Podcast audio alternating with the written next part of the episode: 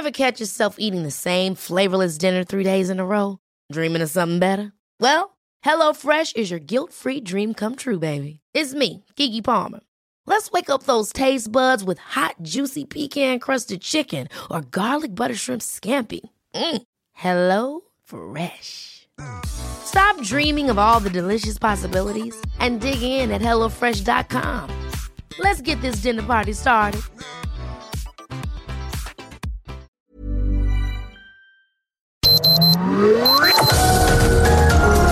Heraldo Media Group presenta Sergio Sarmiento y Lupita Juárez.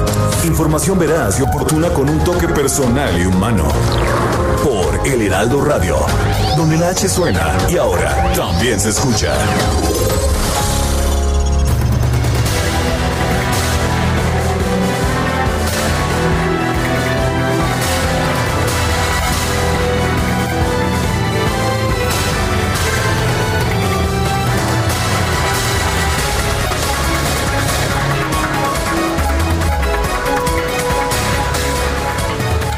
Pues no fue propiamente un debate, fue una especie de pleito marrullero y callejero, un reality show que seguramente obtuvo un gran rating. Todavía no conocemos los ratings de este debate presidencial en los Estados Unidos, pero como show televisivo, por supuesto, por supuesto fue un espectáculo importante para debatir ideas. Simple y sencillamente no funcionó de manera sistemática y reiterada. El presidente de los Estados Unidos, Donald Trump, interrumpió cada participación de su rival, de su oponente, el demócrata Joe Biden, a pesar de que el equipo había accedido a un formato en el que cada uno de los participantes tendría dos minutos por oportunidad sin interrupciones. Chris Wallace, el uh, moderador, le recordó estas reglas al presidente Donald Trump, quien pues dijo que sí, pero siguió interrumpiendo en una y otra ocasión. No es que se le olvidara, es simple y sencillamente parte de una estrategia. Eh, finalmente, pues todo esto llevó a descalificaciones, incluso insultos y a pues toda una serie de de participaciones que muchos de los comentaristas de la televisión allá en los Estados Unidos consideraron era el, más lamentable espectáculo de un debate presidencial desde que estos debates se han llevado a cabo en 1960. No sabemos todavía pues ni quién ganó el debate, ni si realmente alguno de los dos va a obtener una ventaja por este debate. Sabemos que solamente un 11% de quienes eh, van a votar o quienes dicen que van a votar el próximo 3 de noviembre no han tomado una decisión, de manera que pues en las próximas horas y días conoceremos con las encuestas de opinión, con los ratings, qué tanto impacto tiene este debate que rompe las reglas de todos los debates que ha habido con anterioridad porque uno de los participantes, Donald Trump, el presidente de los Estados Unidos, decidió no respetar las reglas que su propio equipo había aceptado. Son las 7 de la mañana con dos minutos. Hoy es miércoles 30 de septiembre del 2020. 30 de septiembre se nos acaba este noveno mes del año. Hoy es el ultimísimo día de septiembre. Y bueno, esto quiere decir que ya estamos entrando a los días más fríos, a los, a los días más cortos, las noches más largas. El otoño va tomando posesión de nuestra vida cotidiana. Como como Sergio y Lupita, como los que participamos en este programa que poco a poco tomamos posesión también de su vida y de su interés. Ya sabe, quédese con nosotros porque aquí estará bien informado pero también podrá pasar un momento agradable ya que siempre hacemos un esfuerzo por darle a usted el lado amable de la noticia, siempre y cuando la noticia lo permita. Guadalupe Juárez, ¿cómo estás? Buenos días. Créeme lo que yo no te voy a interrumpir, o sea que tienes todo el micrófono. No voy a empezar a cuestionar en medio de tus afirmaciones como hizo ayer el presidente Donald Trump. Oye, qué cosa, estuvo estuvo rudo. ¿Te quieres callar? ¿Te quieres callar? ¿Te acuerdas cuando el presidente cuando el rey de España, cuando el rey de España le dijo eso a Hugo Chávez. Sí, cómo no. ¿Por qué no te callas? ¿Por qué no te callas? Oye, y también el cállate, ¿te acuerdas? No, ha habido muchos cállate, chachalaca. por ejemplo. en esta ocasión te quieres Callar payaso, le dijo Biden en un momento en que ya de plano, después de tanto estarlo interrumpiendo, ya le dijo, no, ya, hasta aquí. Y bueno, pues em, el, conductor, el, periodista Wallace, pues ahí desesperado. Chris Wallace, que además es un gran conductor, un gran entrevistador. Ya nos decía Maru de Aragón el día de ayer, sí, Hubo, hubo quien le echara la culpa a Chris Wallace, no pudo dominar a, los participantes. bueno, era imposible, a menos pues de que tuvieras el switch del micrófono, no había forma de callar a Donald Trump. Con este señor Trump que en todo momento... Tanto tú como yo hemos participado en debates presidenciales, sabemos lo que eso significa, pero en los debates en que hemos participado, todos los uh, polemistas respetaron las reglas. Así es, efectivamente. Y otra cosa, en, el, en los debates que yo he participado, los presidenciales que han sido dos, hay un momento en que se acuerda apagar el micrófono antes del debate, los equipos de campaña lo aceptan y así se corre. ¿eh? Bueno, pero aquí no había esa posibilidad. No, tenía El, moderador, ni el moderador, ni ninguno de los organizadores tenía el control del micrófono. Eso sí lo sabemos. No había forma de callar a un participante que quisiera interrumpir. Oye, y de plano ya hubo un momento en que no se entendía nada, ¿no? Hablaban al mismo tiempo y de plano decías, bueno, ¿qué, qué, qué está, de, qué, de qué va todo este asunto? Pero bueno, en otro... Ya ves, a ti ya te A mí ya me subieron, el, el, volumen de tu muchas, micrófono. Muchas gracias, es que tenía yo eh, fallas aquí en mi audífono, pero muchísimas gracias. Oye, y otro de los temas que son relevantes eh, después de, de, esto que hemos comentado aquí en, en el país, bueno, pues los diputados de Morena el día de ayer hay quienes eh, consideran que pues le han dado un golpe y muy fuerte a la ciencia, al cine nacional, al Fonden, a la atención de los desastres naturales, al campo, al deporte, a los derechos humanos, a la protección a periodistas, en fin, al aprobar la extinción de 109 fideicomisos. ¿Por qué? Pues porque quiere tener el gobierno dinero, ¿no? Se habla de un recurso de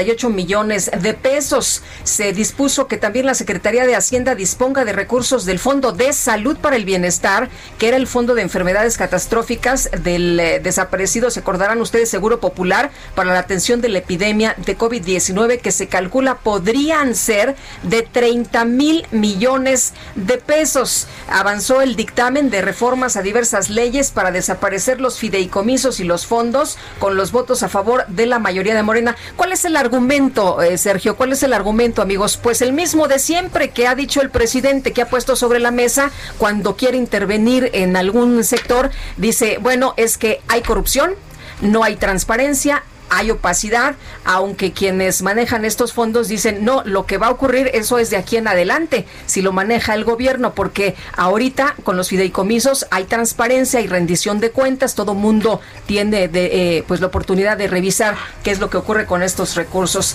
En fin, el coordinador del partido, Mario Delgado, reconoció que los diputados solo aprobarán la reforma, pero no saben cuánto dinero quedará para atender necesidades del gobierno y cuánto para cumplir con obligaciones de atención a los sectores afectados a los cuales se les prometió que pues van a seguir, van a seguir los apoyos. O sea que están haciendo la reforma sin saber realmente cuáles son las consecuencias financieras finales de esa reforma. Así es. Bueno, en otros temas, el presidente Andrés Manuel López Obrador envió a la Cámara de Diputados su iniciativa para modificar el sistema de pensiones. Esta propuesta considera un tope al cobro de comisiones de las AFORES. Esto lo ha objetado la Asociación Mexicana de Bancos. También disminuir las semanas de cotización necesarias para pensionarse y un aumento del ahorro para el retiro de un trabajador sin que aporte más recursos. Los dineros vendrían pues de un impuesto adicional a las empresas. La idea es que este nuevo sistema entre en vigor de forma paulatina. Dice la propuesta en su exposición de motivos que la iniciativa tiene el propósito de mejorar la calidad de vida de los trabajadores sujetos al régimen pensionario del IMSS mediante el aumento de sus pensiones y la generación de un entorno más eficiente y competitivo en la administración del ahorro de los trabajadores. Son las 7 de la mañana con 8 minutos.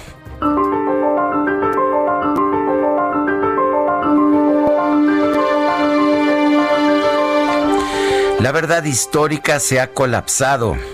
Alejandro Encinas.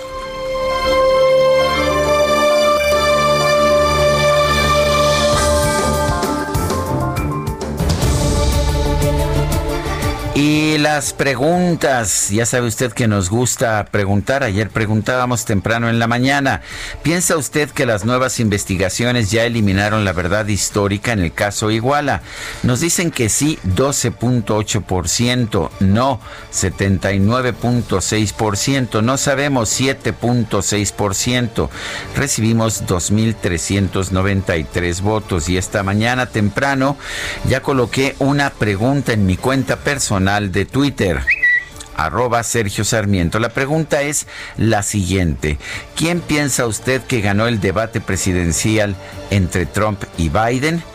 Trump nos dicen 26%, Biden 40.7%, ninguno 33.3%. En 35 minutos hemos recibido 942 votos. Las destacadas del Heraldo de México. Y está con nosotros Ángel Gutiérrez, ya aquí en la cabina con las destacadas. ¿Qué es lo que se publica hoy en el Heraldo? ¿Cómo estás? Muy bien, Lupita, Sergio, gracias por la presentación. Pues sí, aquí ya, en miércoles, esperando a ver cuál es la evaluación de la licenciada González. Yo creo que, que me va a ir más o menos bien. Ah, ¿Tú crees que te, que te está prestándote, que te está sintonizando todas las mañanas a ver qué tal no, pero lo estás yo, yo creo que le va a pedir los, las grabaciones Ah, a los Adrián testigos, eh. para hacer el examen.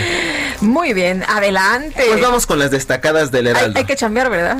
Ni modo. País. López Obrador.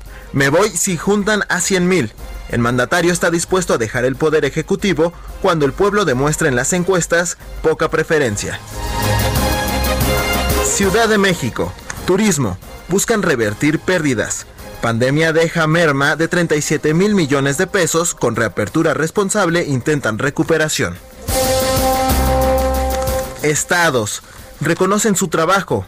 Por la gente, Vila Domínguez Sheinbaum lideran las preferencias de la población, lidera, revela encuesta. Orbe, elección. Primer debate callejero. Biden provocó la ira de Trump al calificarlo de payaso y mentiroso. Él le recriminó el actuar de su hijo. Y finalmente, en meta, selección mexicana, ciclo atípico. Luego de 316 días, el Tri regresa ante Guatemala. Desde hace 30 años no tenía tan pocos juegos. Y hasta aquí las destacadas del Heraldo. Muy bien, muchas gracias, Ángel. Oye, Toluca cambió de director técnico, ¿eh? ¿Ah, sí? Al ratito seguramente nos estará platicando Julio. Ah, bueno, es- es- eso es lo espero- importante. eso es importante, Las dos sí. notas del día, el, el debate con descalificaciones y el cambio de director No, técnico de no. los Y Diablos en el Rojos. tenis, y en el tenis, bueno, ya también tendrás ahí la, la info, ¿no? Bueno, por supuesto, y vámonos a un resumen de la información más importante de este miércoles 30 de septiembre del 2020, el último día del mes de septiembre. Ayer martes se llevó a cabo el primer debate entre el presidente de los Estados Unidos, Donald Trump, y el candidato del Partido Democrático, Joe Biden, rumbo a las elecciones presidenciales del 3 de noviembre. Durante cerca de 90 minutos, ambos aspirantes a la Casa Blanca intercambiaron ataques. El presidente Donald Trump insistió en que se podría presentar un fraude electoral debido a la votación por correo.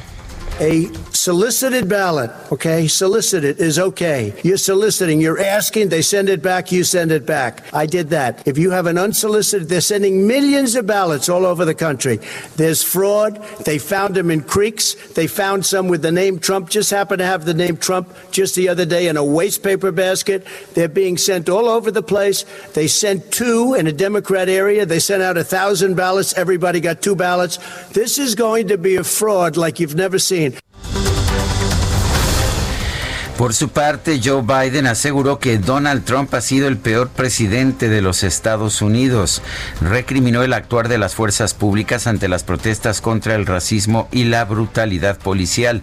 Acusó al mandatario de ser el cachorro del presidente de Rusia, Vladimir Putin.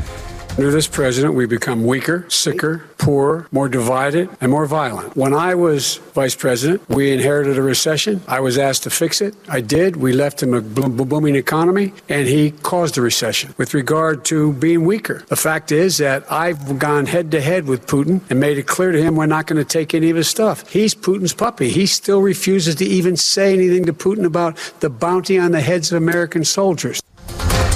Bueno, pues así lo dijo con todas sus letras. Y otros temas que se abordaron fueron la postulación de la jueza Amy Coney Barrett a la Suprema Corte, el sistema médico, la presunta falta de pago de impuestos del presidente Trump y los supuestos actos de corrupción del hijo de Joe Biden, Hunter Biden.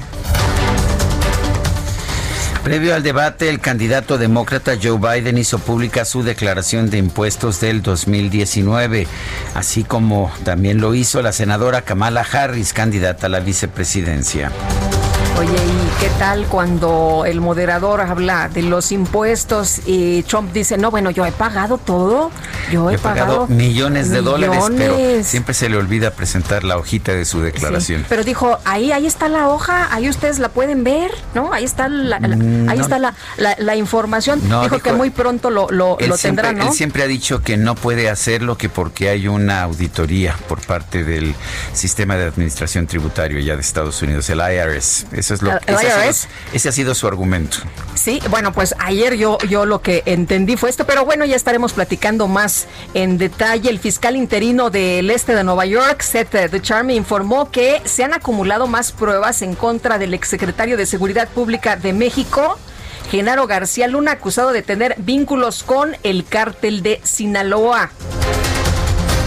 Rosario Robles, exsecretaria de Desarrollo Social, formalmente se declaró inocente de la acusación en su contra por el caso de la estafa maestra.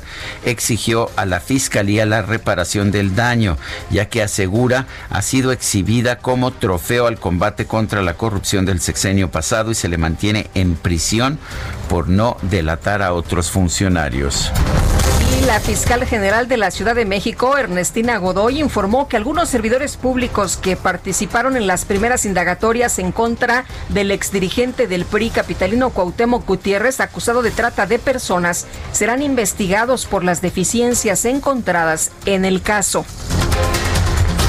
La jefa de gobierno de la Ciudad de México, Claudia Sheinbaum, reiteró su apoyo a la causa feminista, pero expresó su rechazo a las acciones violentas registradas durante la marcha a favor de la despenalización del aborto del lunes pasado. Bombas Molotov lanzadas directamente contra las policías y si las policías no hubieran traído extinguidores para poder apagar el fuego, ellas se hubieran prendido. ¿eh? Inclusive hemos visto en otras manifestaciones que ellas mismas, las mujeres eh, que se tornan más violentas, que tienen objetos peligrosos, se han herido ellas mismas al lanzar una bomba molotov. Entonces, eh, le pido aquí a los compañeros que les envíen todas las imágenes. Bueno, por petición de la Fiscalía General de Michoacán, el Instituto Nacional de Migración emitió una alerta para evitar que Diego N., presunto feminicida de Jessica González, de la profesora, eh, pueda abandonar el país. La Secretaría de la Función Pública acaba de anunciar en el diario oficial de la Federación que se alargan las medidas sanitarias y de teletrabajo en las dependencias de la Administración Pública Federal. Se había planteado el regreso a actividades para diciembre, ahora se alarga hasta el 4 de enero del 2021. Sí, no van a trabajar los burócratas hasta el 4 de enero del 2021, según se informa en el diario oficial quedan exceptuadas eh, las actividades consideradas esenciales. Y una migrante mexicana identificada como Yuridia relató al diario estadounidense The New York Times que en un centro de detención migratoria de Irwin, allá en Georgia, fue sometida a una cirugía para removerle los ovarios, esto sin su consentimiento. Un juez federal vinculó a proceso a Jesús Parra Rentería, integrante del grupo criminal La Línea y presunto implicado en el ataque a miembros de la comunidad Levarón en 2019. Y la Fiscalía General del Estado de México dio a conocer la detención de tres personas involucradas en el asesinato del notario público Luis Miranda Cardoso, padre del diputado federal Luis Miranda Nava. Felipe de la Cruz, vocero del colectivo Nos Faltan 43, respaldó la propuesta del presidente López Obrador de que algunos de los implicados en el caso Yotzinapa reciban el trato de testigos protegidos. Integrantes de la Coordinadora Nacional de Trabajadores de la Educación en Michoacán tomaron algunas casetas de peaje y bloquearon las vías férreas para exigir el pago de salarios atrasados y la asignación de plazas magisteriales. El gobernador de Chihuahua, Javier Corral, aseguró que si lo invitan el próximo viernes podría estar presente en la visita del presidente López Obrador a Ciudad Juárez a pesar de las diferencias que ambos han tenido por el conflicto sobre el agua. Jamás nos vamos a someter, nunca nos vamos a agachar, eh, nunca vamos a trastocar la dignidad del pueblo de Chihuahua, pero tampoco vamos a ser nunca descorteses, en modo alguno. Además, nosotros no queremos la ruptura, lo que buscamos es el diálogo y la oportunidad de precisarle al presidente muchas cosas de las que está desinformado o mal informado. Bueno, lejos quedó aquel desayunito que le preparó, no le hizo frijolitos y le horneó pan y toda la cosa. Ahora quién sabe si van a estar juntos. La Comisión de Presupuesto y Cuenta Pública de la Cámara de Diputados avaló el dictamen de la iniciativa que propone desaparecer 109 fideicomisos para que esos recursos sean destinados supuestamente al sector salud. El coordinador de la bancada del PRI, René Juárez Cisneros, consideró que está mal la manera en que el gobierno busca obtener recursos para la vacuna contra el coronavirus, ya que va a afectar a, muchos sectores. Está mal el cómo, el método. ¿Por qué está mal? Porque tapan un hoyo destapando 55. Entonces está mal. Segundo, porque esta operación, análisis de cada uno de los fideicomisos, tiene que hacerse de manera casuística. Es decir, uno por uno.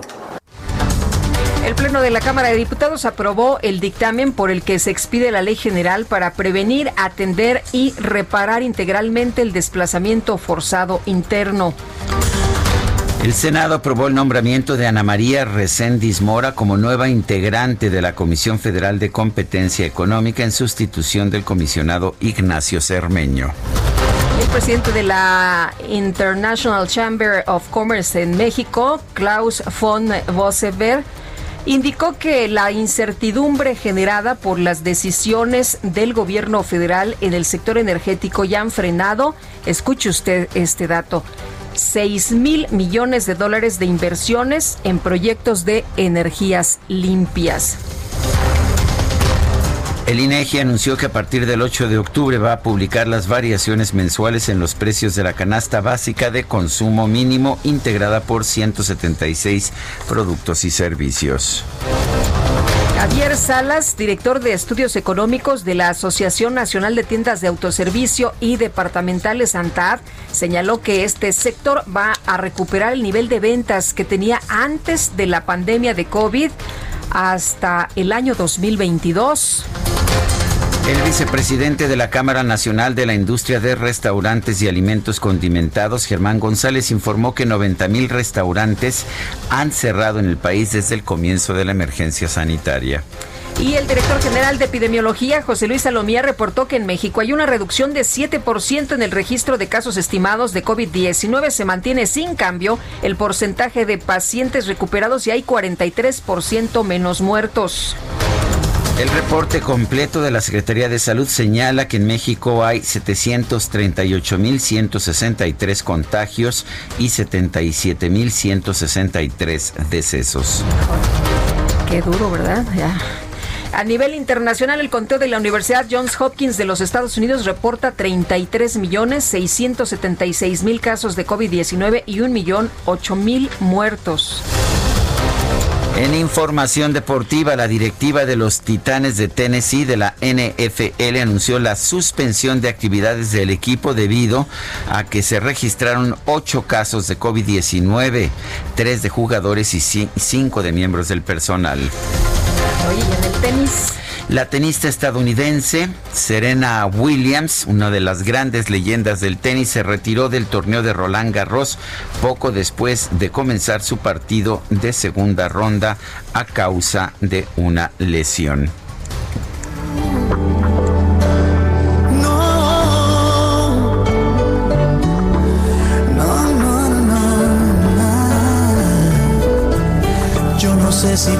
Sé si yo seguiremos siendo como hoy. No sé si después de amanecer vamos a sentir la misma sed.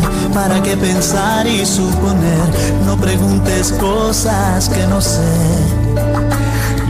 El príncipe de la salsa, Luis Enrique, cumplió años el lunes. Hoy lo festejamos un poquito tarde, pero lo festejamos.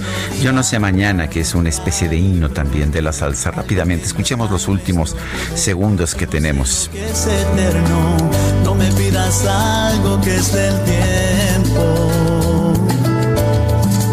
Yo no sé mañana, yo no sé mañana si estaremos Sergio Sarmiento y Lupita Juárez quieren conocer tu opinión, tus comentarios o simplemente envía un saludo para ser más cálida esta mañana.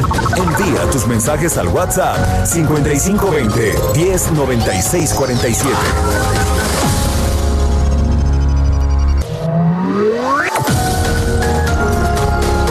Continuamos con Sergio Sarmiento y Lupita Juárez por El Heraldo Radio.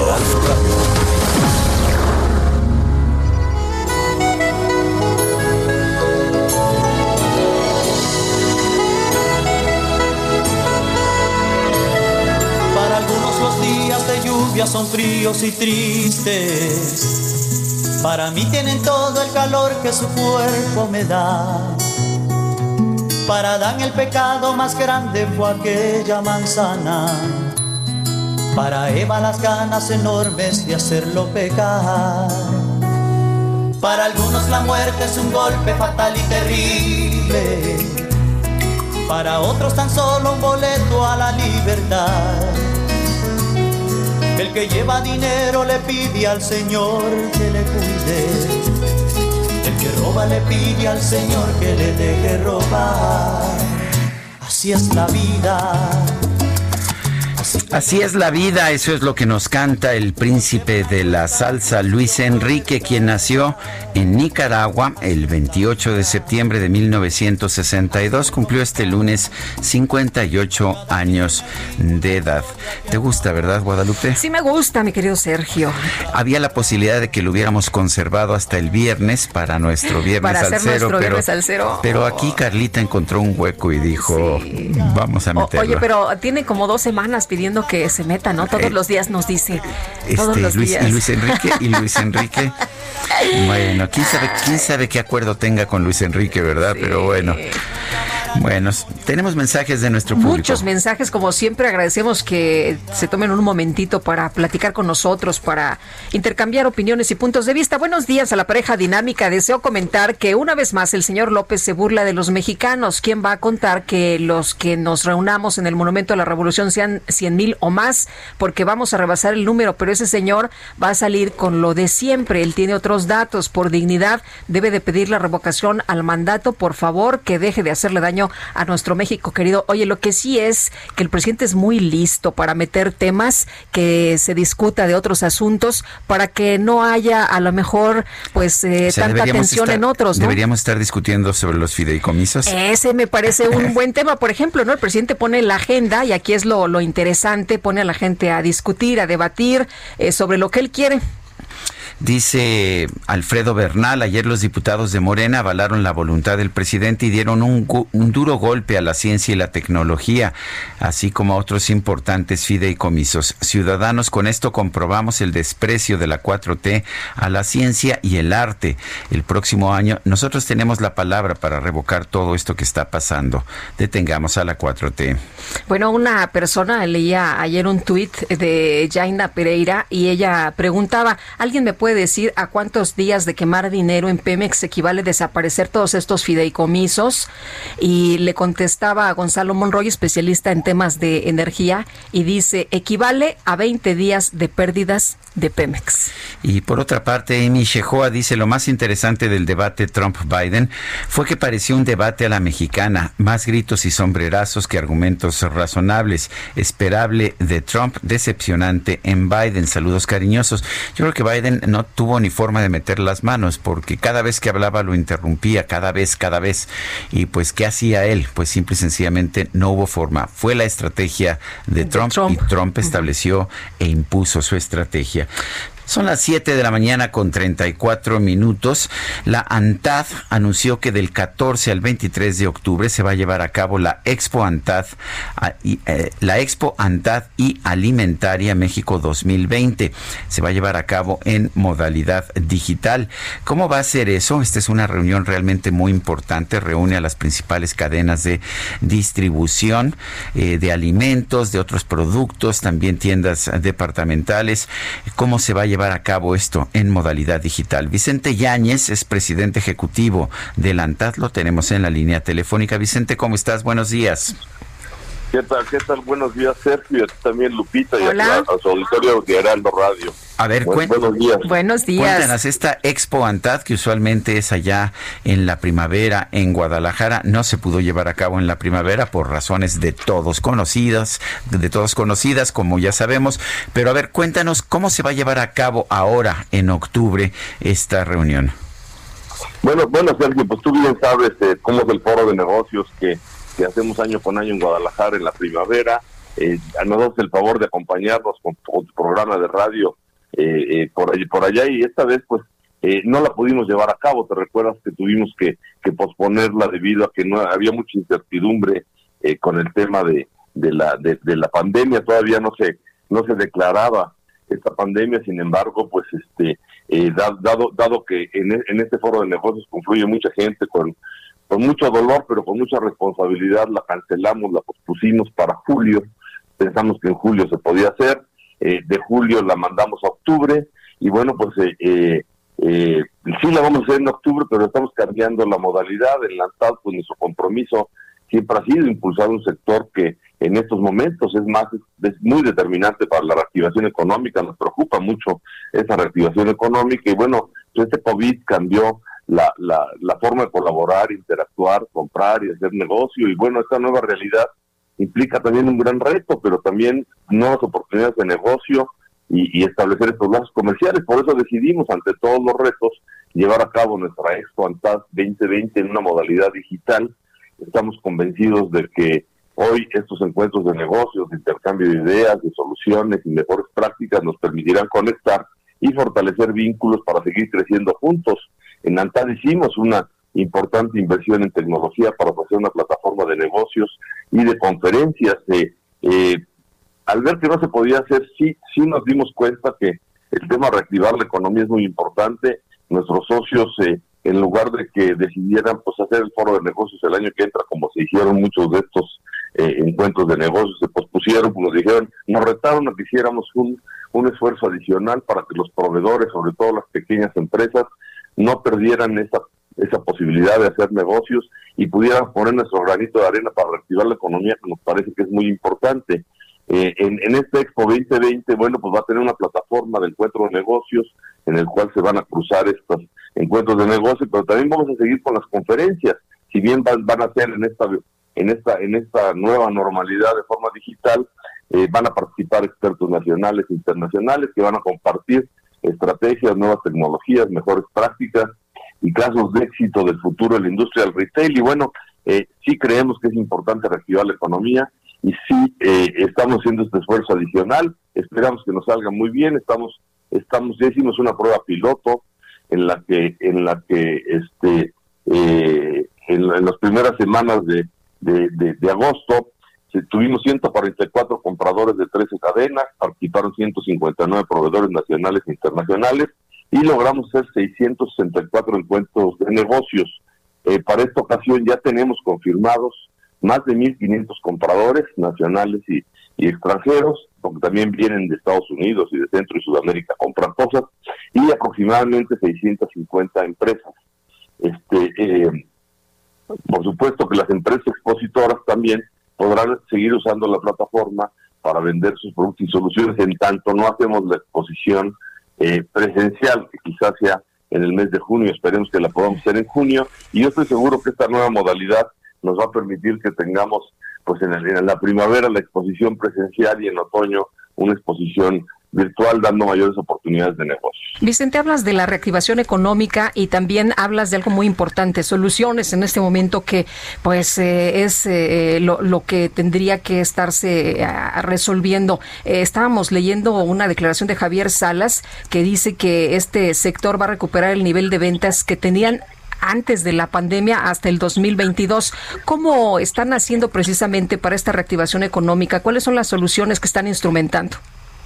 Pues mira, sí fue muy profunda la caída. Ustedes se recordarán, en abril reportamos, por ejemplo, una caída de más de 70% en tiendas departamentales que duraron más, en ese formato de tiendas departamentales que duraron eh, pues más de tres meses cerradas. Y esas ventas pues ya son muy difícilmente recuperables. Por eso está estimando que la recuperación para estar a los mismos niveles pues nos va a llevar un buen tiempo y por eso eh, estamos apurando el paso. Si bien hay que cuidar la salud, por supuesto, que estamos empeñados en cuidar la salud de colaboradores, de proveedores, etcétera, eh, eh, pues hay que cuidar también la economía y por eso nos pusimos a hacer esta esta expantada en modo digital de forma tal que no se pierdan estas oportunidades de negocio y también toda la parte de capacitación es muy importante que sigamos formando personal, etcétera. El año pasado en Guadalajara pudimos capacitar a más de cuatro mil presencialmente a más de cuatro mil colaboradores de las cadenas y de proveedores y esta vez también tenemos considerado eh, pues la, toda la parte de conferencias que va a tener siete,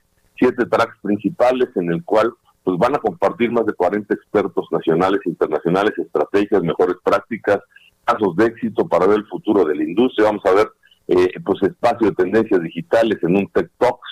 Vamos a tener productos, temas relacionados también con el sector agropecuario y productos perecederos, innovaciones y tendencias nacionales e internacionales. Y los expertos también hablarán de estrategias de, investigación y tácticas de marketing.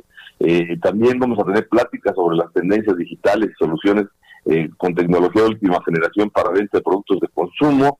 Y bueno, las experiencias de, de, cocinar y de bebidas y café, etcétera, también las vamos a hacer eh, de forma de forma digital y también vamos a tener un tour a tiendas, recorrido por tiendas de otros países para, del mundo para, para que se conozcan estas nuevas tendencias, tecnologías y procesos. Pensamos que hay que hay que estar trabajando, hay que estar actualizándonos y hay que echarle muchas ganas para que México salga lo más pronto posible y no se pierdan empleos, no se pierdan más empleos. Hay que cuidar los empleos y para cuidar los empleos hay que cuidar las empresas y bueno, pues nosotros hacer lo nuestro y, y, y, y aportar lo, lo, lo que podamos para que esta recuperación sea lo más rápido posible y lo menos doloroso posible, sobre todo en pérdida de empleos. Vicente Yáñez, presidente ejecutivo de la ANTAD, gracias por hablar con nosotros esta mañana. Muchas gracias, Sergio Lupita, y, les mando un saludo a, la, sana distancia. Muchas gracias, un, abrazo. Vicente. Son las 7 con 41 minutos. Eh, una pregunta que se está haciendo desde ayer. Eh, por, por, supuesto, la estamos haciendo nosotros en nuestras preguntas de la mañana, pero desde ayer las distintas cadenas de televisión de Estados Unidos han preguntado quién ganó el debate. Y bueno, pues según la encuesta, hay que recordar que estas encuestas instantáneas pues no son muy confiables, pero desde ayer, eh, según la empresa CBS, 48% dice que ganó Biden, 41% eh, Donald Trump, 10% un empate. Y lo interesante es que estas cifras corresponden casi con total precisión a las encuestas que señalan cuáles son las simpatías de los votantes en estos momentos. Eh, lo mismo pasa, eh, por ejemplo, en la encuesta de, de, CBS, que ya le di, pasa eso. En la de CNN, la situación es distinta. Está un poco más arriba Biden. Pero mira qué interesante, Guadalupe en la encuesta de Telemundo a votantes hispánicos, eh, lo que ocurre es distinto. Biden pierde con 34%, Trump gana con 66%. Pues quizás los, eh, pues los hispanos ven esta este tipo de actitud de interrumpir a tu rival de forma distinta que los anglos. Pues sí, a lo mejor les gustó. Oye, y bueno, hay que estar atentos, ¿no? Porque ya el señor Trump el día de ayer habló de, bueno, no, no es la primera vez que lo dice, pero habla de aguas con los fraudes, sobre todo por el eh, tema de, de las boletas, estas que se van a enviar por correo. Pero vamos a un tema también importante esta mañana, de acuerdo con la encuesta de aprobación de gobernadores elaborada por Caudae, el gobernador Mauricio Vila de Yucatán se perfila como el mejor evaluado por los ciudadanos. ¿Qué tal? Vamos a conversar del tema con Alejandro Caso, director de la encuestadora Caudae Estrategias. Alejandro, qué gusto como siempre poder escucharte. Muy buenos días. Igualmente, un placer saludarte, Lupita, Sergio, como siempre, este, pues aquí con, nuevos números. Como ustedes han sido testigos, hemos tratado de, medir a los gobernadores por diferentes eh, formas, es decir, por diferentes circunstancias. Originalmente arrancamos midiendo los atributos de los gobernadores. Después, durante varios meses, hemos estado midiendo a los gobernadores sobre su actuación en el tema de este coronavirus, sus medidas preventivas en la parte de salud, en la parte económica. Y ahora arrancamos una medición ya más general en términos de aprobación. El, objetivo de medir la aprobación de los gobernadores es medir un poco eh, de todo su política pública. La gente a la hora de percibir eh, cuál es la actuación de los, de los gobernadores, pues puede calificar un gobernador bien en el tema de salud o mal en el tema económico o mal en el tema de inseguridad. Pero la palabra aprobación es una medida muy establecida, este, muy rígida para ver qué gobernador está haciendo bien su trabajo o qué gobernador está haciendo mal su trabajo de acuerdo a la percepción de los ciudadanos. Este ejercicio que empezamos este, este mes, este septiembre, nos arranca algunos números, situaciones muy similares con los ejercicios que veníamos realizando anteriormente y otros no. Hay algunos gobernadores que entran al, top 10, los primeros 10 lugares, otros que salen, y en los últimos lugares sí encontramos similitud con los anteriores ejercicios. También comentar que es eh, lo que es septiembre, octubre y un poco de noviembre, eh, son, es la época en la que los gobernadores rinden sus informes como tal, están, eh, pueden pues, este, la ley eh, lo permite que puedan difundir sus acciones y su, lo que consideran ellos los logros más importantes de su gobierno y la gente de alguna otra manera está más receptiva a, tener esta información. Con estos datos que les, que les comento, les puedo decir que el gobernador, como bien decía Lupita, Mauricio Vila de Yucatán, se ubica en la primera posición en segundo lugar, el gobernador Francisco Domínguez de Querétaro, que es importante detener un, momento. Este Francisco Domínguez de Querétaro, en nuestro anterior ejercicio, cuando estábamos viviendo COVID, estaba ya en los lugares seis o séptimo lugar. En esta ocasión regresa en la segunda posición. Acaba de, acaba de rendir su, eh, su informe, ¿no? informe hace algunos días. Este, entonces, bueno, pues sube en segundo lugar. Oye, pero, pero interesante porque él no ha salido de los primeros 10 lugares, ¿no? Eh, casi siempre entre los primeros entre los primeros lugares, con todo y ciertas polémicas que se han presentado, eh, sobre todo el mes pasado, este, él siempre se ha ubicado entre los primeros 10 lugares. El tercer lugar tenemos a la jefa de gobierno, Claudia Sheinbaum, que alguien me preguntaba, oye, pero si el lunes hubo una serie de, situaciones y acontecimientos. Las marchas, ¿no? Este, las marchas y, este, decisiones ahí polémicas que se tomaron. Mira, les digo, lo que yo les comento es, eh, no, no hay forma pues de tener eh, en este ejercicio que hicimos nosotros, tener medido esa situación como tal, que si bien es un asunto coyuntural, es decir, que en ocasiones sí puede afectar, en ocasiones no, dependiendo de cómo lo vamos midiendo en los siguientes días, pero nuestra medición fue de sábado y domingo, es decir, esto eh, sucede el lunes y nuestra medición es sábado y domingo, por lo cual no capta lo que pudo haber pasado o no se ve influenciado estos números por lo que pudo haber pasado ese lunes.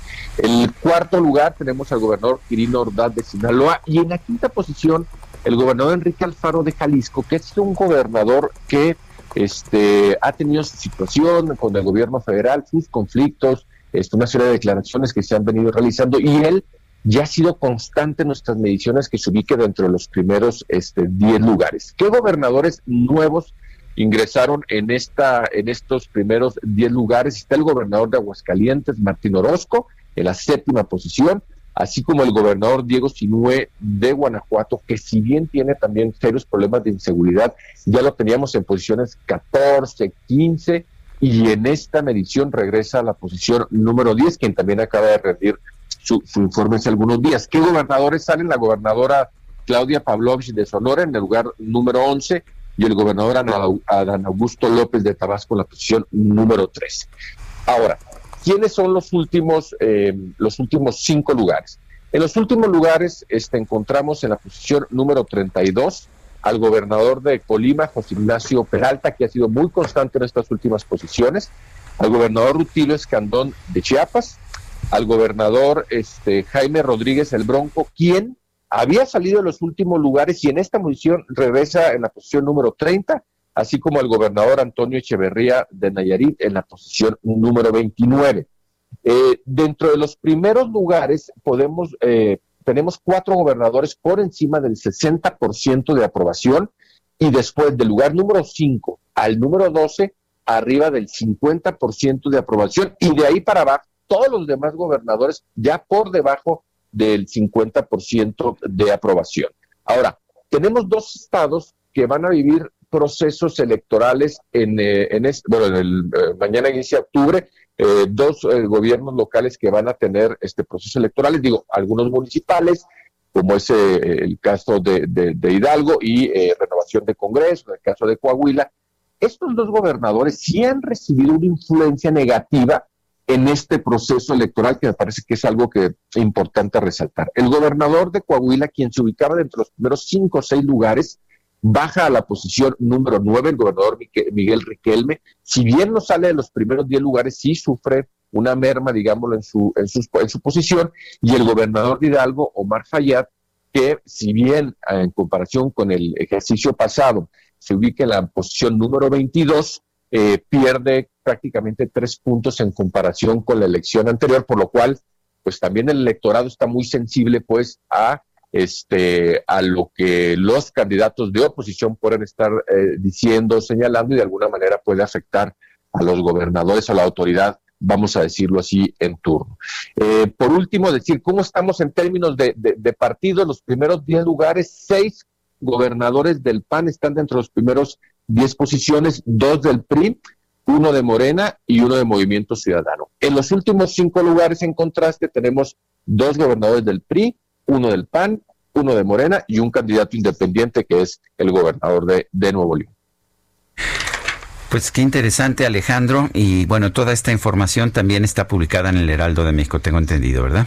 Ah, hoy se publica justamente, Sergio, en eh, la edición impresa y también en todas las plataformas de, del Heraldo, en televisión, radio, este, y también eh, en toda la plataforma de, de, de Caudae, para aquel que quiera eh, de diferentes partes del país que los escuchen ustedes y quieren decir, oye, ¿en qué lugar está mi gobernador que no se mencionó? Bueno, pues pueden entrar a la plataforma del Heraldo, o a www.caudade.com y ahí pueden ubicar justamente a su gobernador y sobre todo todos los resultados históricos que hemos venido haciendo acerca de evaluación de las autoridades tanto estatales como municipales. Muy bien, Alejandro, muchas gracias. Como siempre, muy buenos días.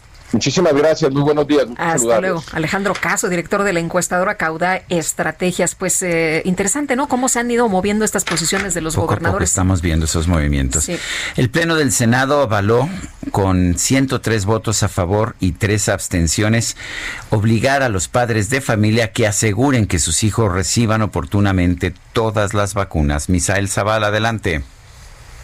Buenos días, Sergio. Buenos días, Lupita. Efectivamente, como bien lo comentas, esta medida va en contra de todo el movimiento antivacuna que hay en el país y es que el Senado de la República pues avaló que estas vacunas sean aplicadas a eh, todas las vacunas contenidas en el programa de vacunación universal sean obligatorias para niños, niñas y adolescentes.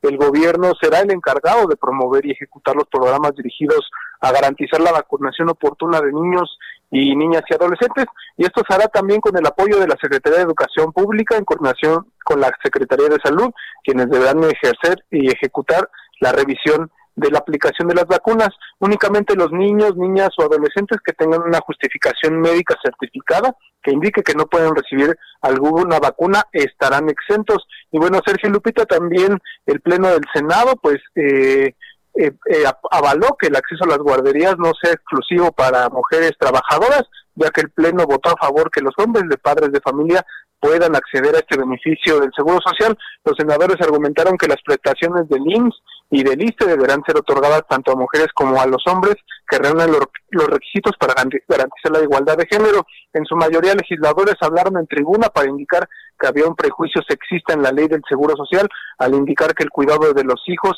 era exclusivo de las mujeres. Sergio Lupita, esta es la información. Misael, muchas gracias. Gracias, buenos días. Hasta luego, muy buenos días. Y la presidenta de la Comisión de Gobernación del Senado, Mónica Fernández, se reincorporó a las actividades legislativas de la Cámara Alta, esto luego de estar en aislamiento voluntario por el contacto que tuvo con un caso positivo de COVID. Después de ocho días sin actividades presenciales, la senadora informó su regreso a través de redes sociales y de acuerdo con la expresidenta del Senado, ayer por la noche recibió el resultado negativo de su prueba, por lo que se reintegró a las sesiones desde el día de ayer. Y por otra parte, el gobierno del presidente Andrés Manuel López Obrador presentó los programas conmemorativos de los 700 años de la Fundación México Tenochtitlan, 500 años de la memoria histórica de Tenochtitlan y los 200 años de la consumación de la independencia en México. En la conferencia de prensa mañanera, la comisión organizadora, acompañada de la jefa de gobierno de la Ciudad de México, Claudia Sheinbaum, presentó el programa del próximo año en donde habrá homenajes y desfiles. Para lograr estos homenajes se crearon cinco comités para organizar los desfiles y actos militares. Son las 7 de la mañana con 54 minutos. Guadalupe Juárez y Sergio Sarmiento estamos en el Heraldo Radio. Nuestro número de WhatsApp 55 2010 96 47. Regresamos.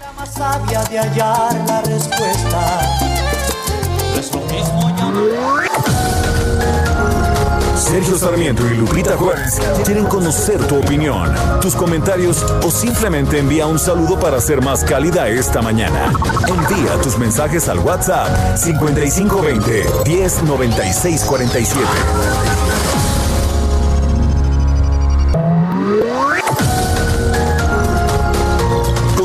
Con Sergio Sarmiento y Lupita Juárez por El Heraldo Radio.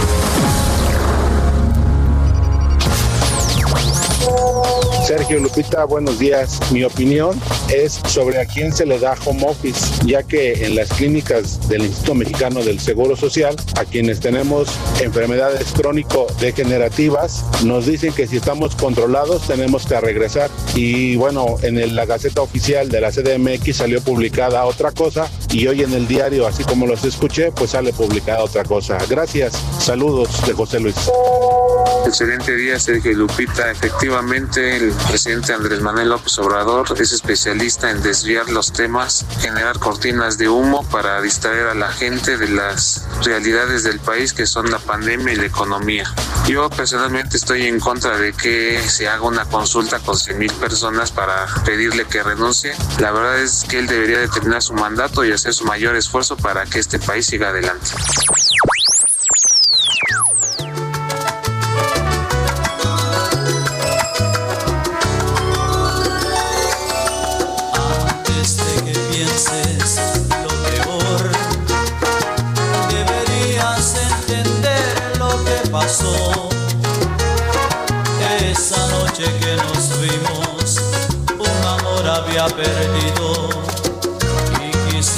Contarte mi dolor, pero tú cambiaste la conversación, manejando las palabras, insinuando tu mirada, tu presencia provocaba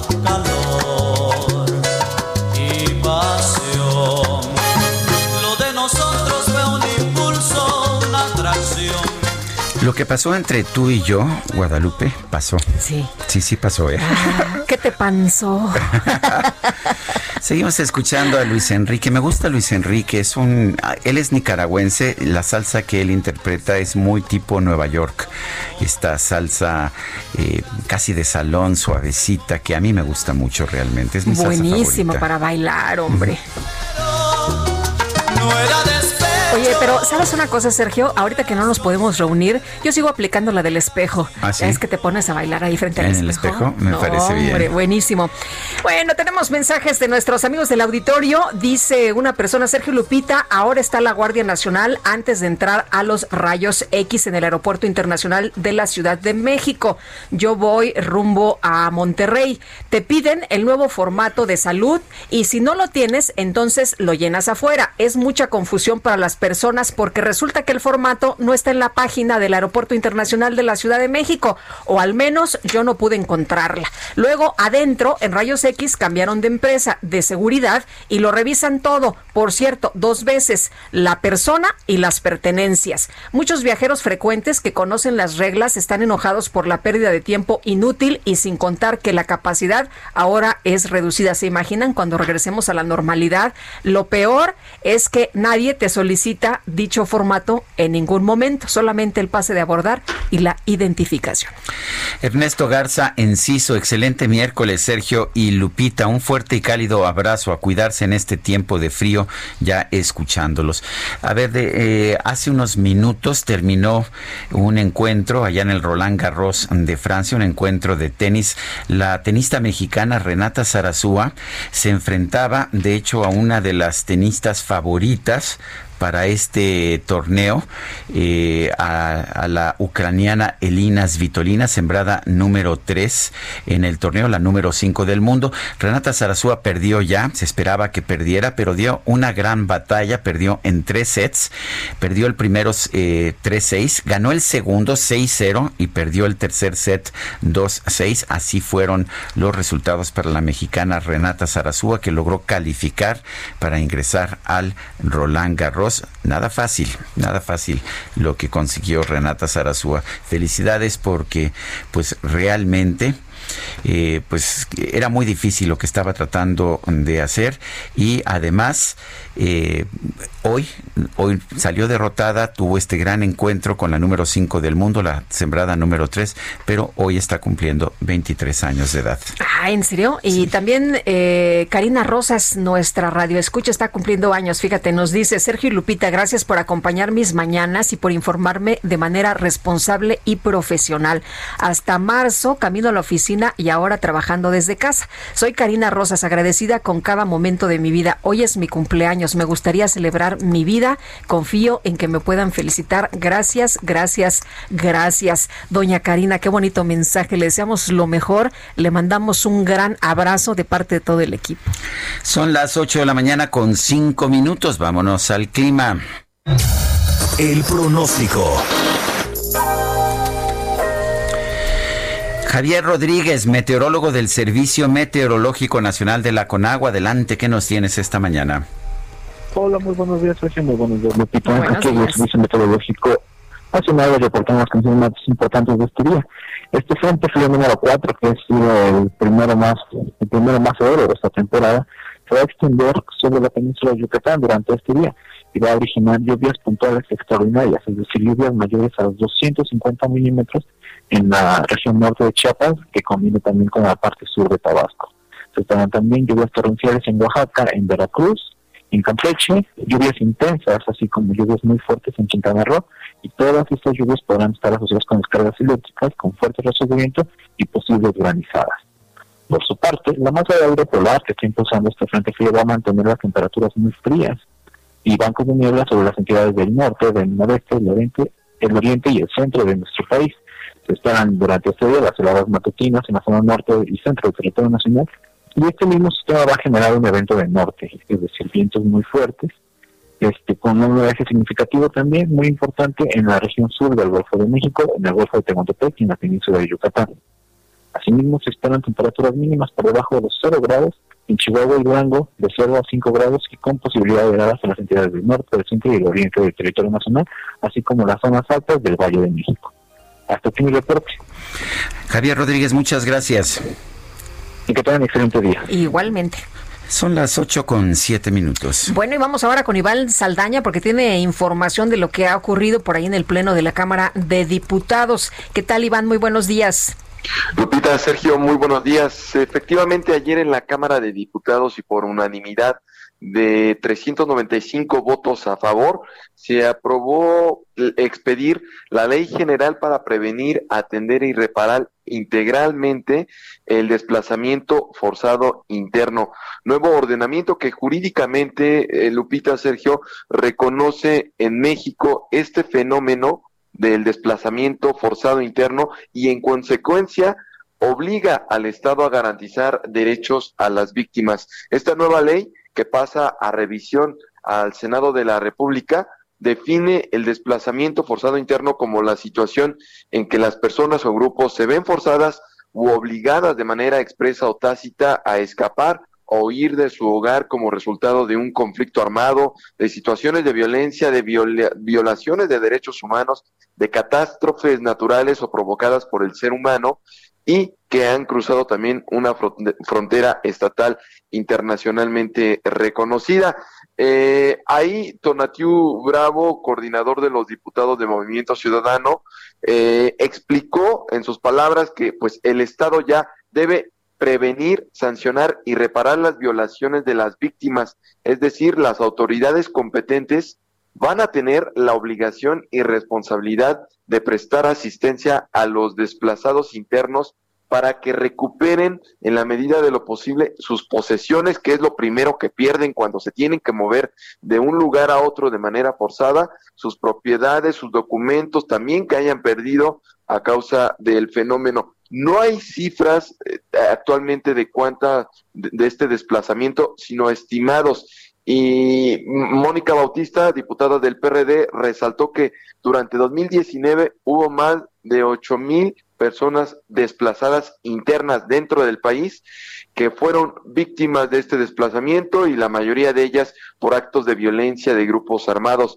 eh, lo que acumula una cifra histórica aproximada de 346 mil personas afectadas. Y nada más para eh, comentarles que esta nueva ley que va, que, que va a analizar el Senado también crea un registro eh, precisamente para llevar un control, un registro de personas desplazadas, eh, por lo que pues también ya va, ya va a ser de manera obligatoria que el Estado cuente a estas personas. Sergio Lopita. Muy bien, Iván, muchas gracias, muy buenos días. Buenos días. Este martes, ayer por la noche, se llevó a cabo el primer debate presidencial de la campaña 2020 en los Estados Unidos. El debate, el debate fue entre Joe Biden y el presidente Donald Trump. No sé si fue debate, yo lo que vi fue como un pleito callejero, pero vamos a preguntarle a Arlene Ramírez Uresti, internacionalista del Tecnológico de Monterrey. Arlene Ramírez Uresti, buenos días, gracias por tomar la llamada. ¿Qué tal, Sergio Lupita? Un gusto saludarlos. Gracias por la invitación. Igualmente, buenos días. A ver, ¿cómo, cómo viste este esto que iba a ser un encuentro pugilístico y que terminó siendo, pues así como si fuera de estas uh, ligas de lucha libre en que todo se vale? Sí, verdad, la verdad. Una gran decepción para la política y la democracia en los Estados Unidos. Generalmente el nivel de debate lleva un ritmo diferente.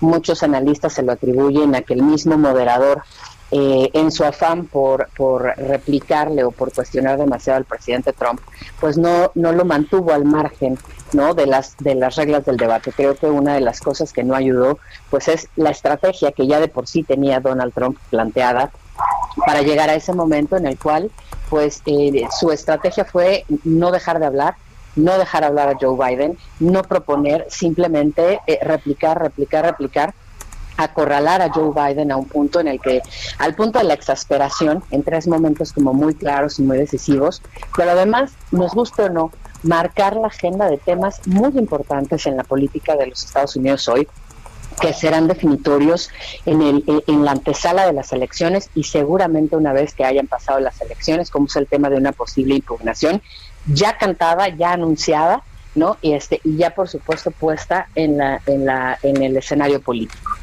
Eh, eh, ¿Qué pasa, por ejemplo, eh, decías, hay, hay varios momentos en los que trata de, sacar de sus casillas a Joe Biden. Eh, ¿Cómo lo ves, Arlen? ¿Realmente le hizo un poco de daño? ¿Crees que esto modifique en algo la posición de los electores? Y también, por otra parte, ¿crees que le compren los electores de Trump este tema de, pues, va a haber fraude y entonces se tendrá que resolver en la Corte?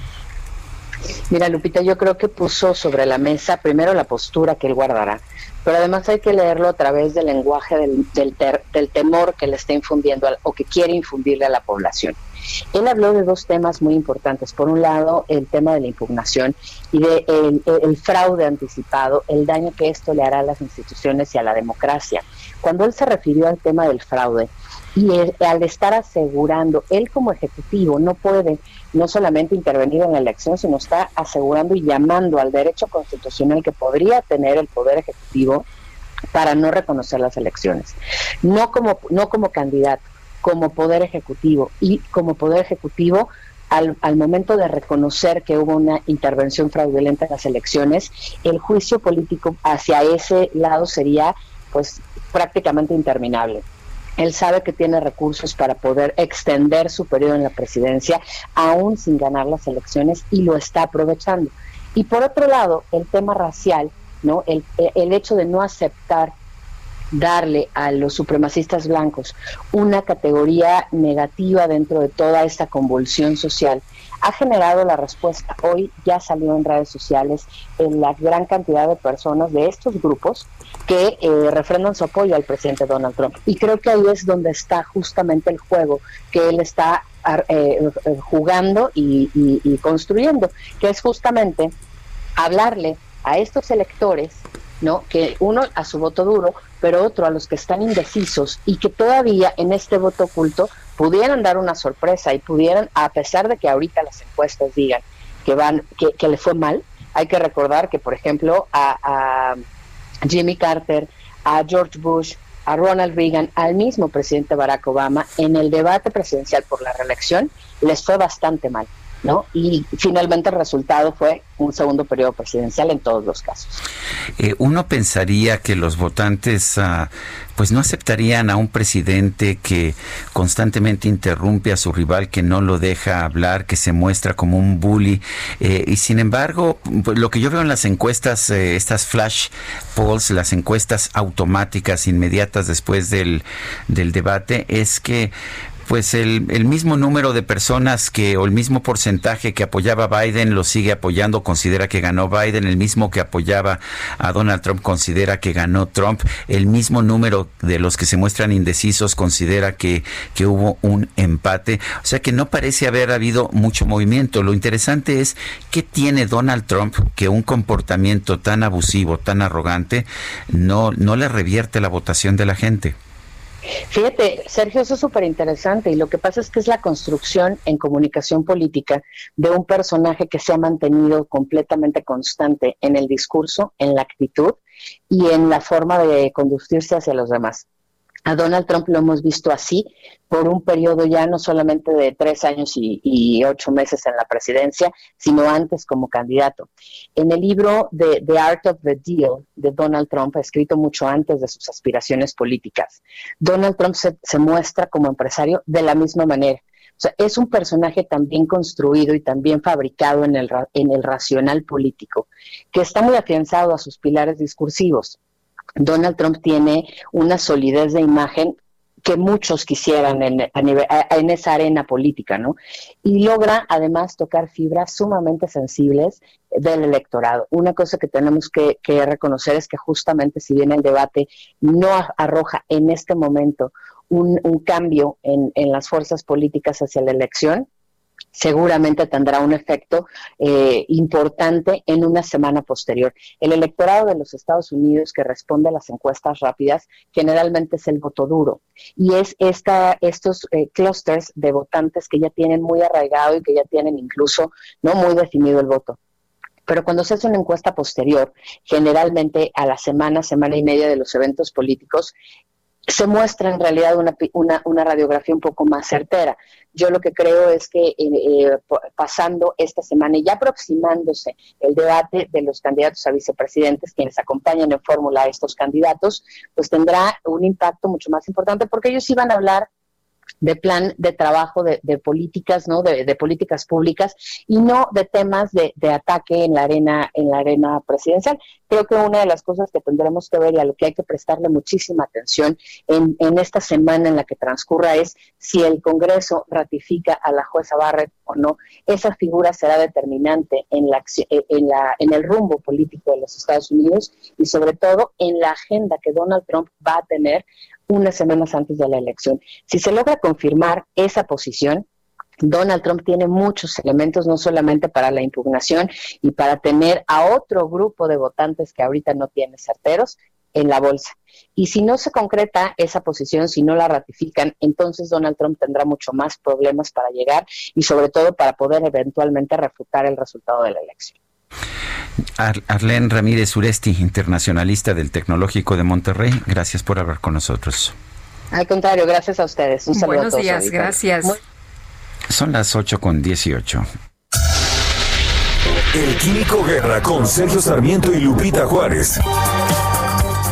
Químico, ¿cómo te va? Buenos días. Hola Lupita, Sergio, vamos a hablar de otras cosas. Fíjense, esta pandemia que ahorita nos está pues eh, afectando a todos, se regresará a ser una epidemia y luego quedará en endemia cuando una mayoría de los seres humanos estén inmunes. Pero ¿cómo memoriza el sistema inmune el mecanismo de respuesta? Después de una infección del cuerpo humano por un patógeno, se desencadena una cascada de reacciones, entre otras, muy importantes, cuando las células, unas células específicas llamadas células T, se activan en los ganglios y se empiezan a subdividir y proliferan rápidamente. Al mismo tiempo que se reproducen rápidamente, desarrollan ciertas funciones que les permiten destruir a otras células, no, no al patógeno, sino a otras células, por ejemplo, están infectadas por un virus. Además empiezan a producir ciertas proteínas llamadas citoquinas con las cuales frenan la reproducción del patógeno. Bueno, todo eso ya lo sabemos, pero ahora investigadores de la Universidad de Würzburg en Alemania, liderados por el doctor Wolfgang Kastenmüller, publican en Nature Immunology, en la parte de inmunología de la revista Nature, el primer trabajo, fíjense, grupita, que descifra cómo adquiere su memoria para recordar infecciones recientes. Eh, sabemos, por ejemplo, que hay, ahorita está esa discusión, ¿verdad?, con el SARS-CoV-2, que si uno se puede reinfectar, ¿verdad?, que ya lo tuvo y que luego lo volvió a tener, entonces quiere decir que el sistema eh, de respuesta inmune no fue tan bueno, ¿no? En cambio, eh, de algunas otras enfermedades, pues ya una vez que está uno vacunado prácticamente no le vuelven a dar. ¿Cómo funciona esto específicamente? ¿Qué es lo que sucede? Bueno, escribe el doctor Cassen Miller, en nuestro trabajo identificamos el factor de transcripción BATF3 que regula muy específicamente la supervivencia de unas pocas células T que contienen la información de un patógeno específico para mantener la memoria. ¿Qué significa esto? Una vez que vencemos la enfermedad, que ya salimos de la gripa, etcétera, de alguna otra enfermedad gastrointestinal, etcétera, eh, la mayor parte de las células T que se generaron para combatir, para enfrentar esta infección, se mueren pero quedan algunas pocas vivas que contienen, digamos, los códigos, la información como que tienen el USB, ¿no? Eh, con la información de ese patógeno y esas permanecen en el cuerpo y el tiempo que permanezcan significa que tanto estamos inmunes respecto a esta enfermedad la ausencia de ese factor resulta en una malfunción permanente en la respuesta inmune. Este conocimiento, Sergio Lupita, ayudará a desarrollar inclusive mejores terapias, por ejemplo, contra el cáncer, terapias que usan el sistema inmune del paciente. Entonces, este es un eh, pues, eh, avance verdaderamente importante descifrar este mecanismo eh, pues extraordinariamente, no sé, complejo de por qué a veces permanecemos inmunes y a veces no frente a un patógeno, Sergio Lupita. Pues muchas gracias, Químico, como siempre, por traernos esta información. Que tengas buen día. Igualmente para ustedes. Son las 8 con 21. El Instituto Mexicano del Seguro Social prevé contratar más de 6 mil médicos en 2021, el año que viene. Gerardo Suárez, cuéntanos. Hola, muy buenos días, Sergio y Lupita. El Instituto Mexicano del Seguro Social planea incrementar su plantilla de médicos. En su anteproyecto de presupuesto para el próximo año, el Seguro Social considera el incremento de 6.462 plazas exclusivamente para el personal médico. Así lo precisó el encargado de la oficina de la Dirección Normativa de Finanzas, César Rojas, eh, en una conferencia para dar a conocer el anteproyecto de presupuesto del instituto y los gastos hasta el momento a raíz de la pandemia de COVID-19, explicó que el Seguro Social ha destinado hasta el momento más de 16 mil millones de pesos para la atención de la emergencia sanitaria. Del total, más de 7 mil millones de pesos han sido para la compra de insumos médicos, brindar servicios y además para adaptar unidades temporales en la atención de los enfermos. Y también la Secretaría de Salud proyecta duplicar la cantidad de plazas para la formación de médicos especialistas en el sector público. En conferencia, el subsecretario de Prevención y Promoción de la Salud, Hugo López Gatel, aseguró que el proyecto ya se puso en marcha, por lo que en noviembre próximo la oferta aumentará de 10.000 a cerca de 20.000 lugares para los concursantes del examen nacional de aspirantes a residencias médicas. Cada año poco más de 40.000 graduados de la carrera de medicina concursan en este examen, así que todavía cerca del 50% seguirá sin acceder a una plaza. Aunque el subsecretario de Salud aseguró que se han destinado los recursos para duplicar la cantidad de especialistas en formación, en realidad aún falta que se apruebe el proyecto de presupuesto de egresos de la Federación 2021 donde está considerada una cantidad de casi 2.500 millones de pesos para crear estas plazas, que en números exactos son 9.449 plazas de médicos residentes. Los espacios se crearán en su mayoría en el ISTE, el Seguro Social y la Secretaría de Salud. Este es mi reporte. Muchas gracias por la información, Gerardo. Gracias, buen día. Buenos días. Son las 8 de la mañana con 24 minutos. Guadalupe Juárez y Sergio Sarmiento estamos en el Heraldo Radio. Nuestro número para, para que nos mande usted un WhatsApp. 55 20 10 96 47. Regresamos, ¿te parece, Guadalupe? Me parece ¿A muy ritmo bien. de salsa? Pero tú cambiaste la conversación,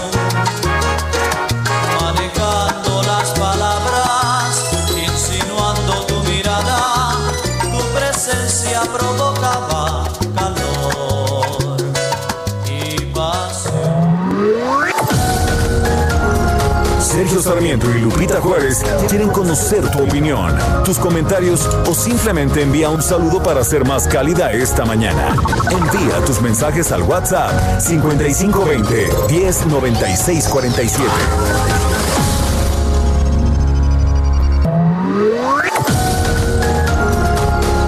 Continuamos con Sergio Sarmiento y Lupita Juárez por El Heraldo Radio. Jaque Mate con Sergio Sarmiento.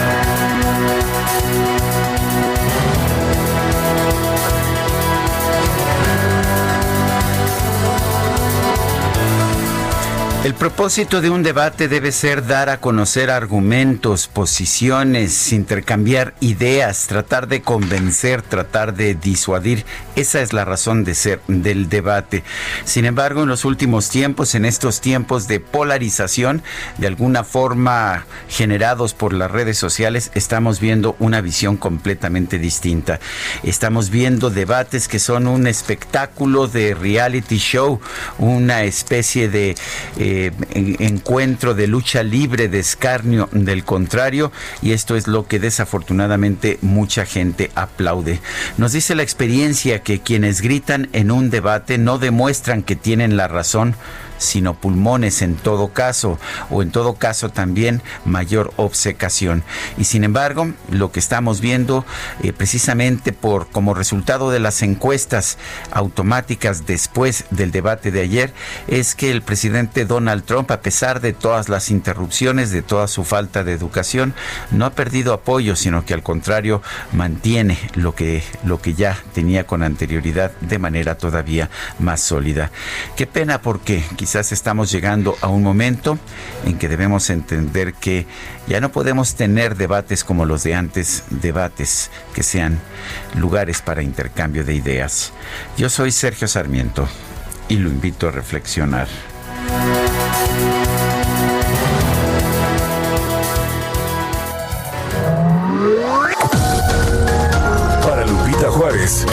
Es importante. Escríbele a Twitter en arroba Lupita Juárez H.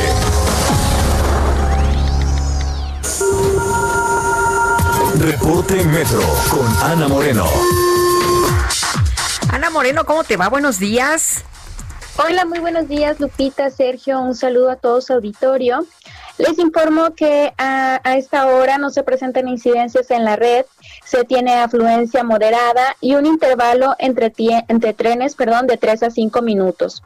Les eh, sugerimos que para evitar contratiempos, eh, compren o recarguen su tarjeta en las 312 máquinas expendedoras que se encuentran instaladas en 90 estaciones.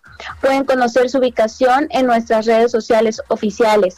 También recordarles que en temporada de lluvias los trenes reducen su velocidad a 35 kilómetros por hora, lo cual puede duplicar el tiempo de traslado. Si van a trasladarse por la red, les recomendamos que anticipen su viaje y no olviden resguardar su paraguas antes de ingresar al andén.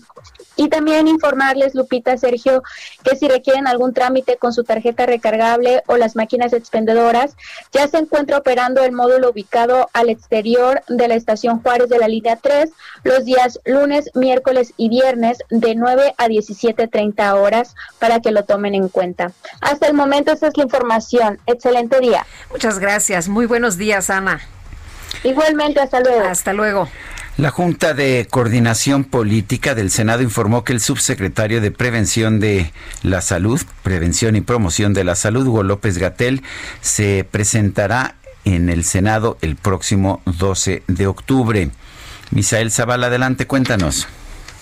Buenos días, Sergio. Buenos días, Lupita. Pues efectivamente, esta comparecencia que se tenía programada para el día de hoy se pasa ya para el 12 de octubre, es decir, la Junta de Coordinación Política firmó un acuerdo para aplazar esta comparecencia del subsecretario Hugo López Gatel, ya que hoy comparecería ante eh, las comisiones del Senado de la República y cabe recordar que estas comparecencias que, se, están realizando los funcionarios públicos, ayer le tocó a Javier May, el secretario del Bienestar, se realizan como parte del segundo informe de la glosa, el segundo informe eh, del gobierno del presidente Andrés Manuel López Obrador. Con el cambio de este calendario le toca comparecer hoy al secretario de Salud Jorge Alcocer Valera, Varela y lo hará ante el Pleno del Senado. También se aprobó que acuda el secretario de Seguridad y Protección Ciudadana Alfonso Durazo el próximo 28 de octubre. El subsecretario de Prevención y Promoción de la Salud, como ya lo comentamos, Hugo López Galtel, acudirá el próximo 12 de octubre y lo hará junto con el titular de la COFEPRIS,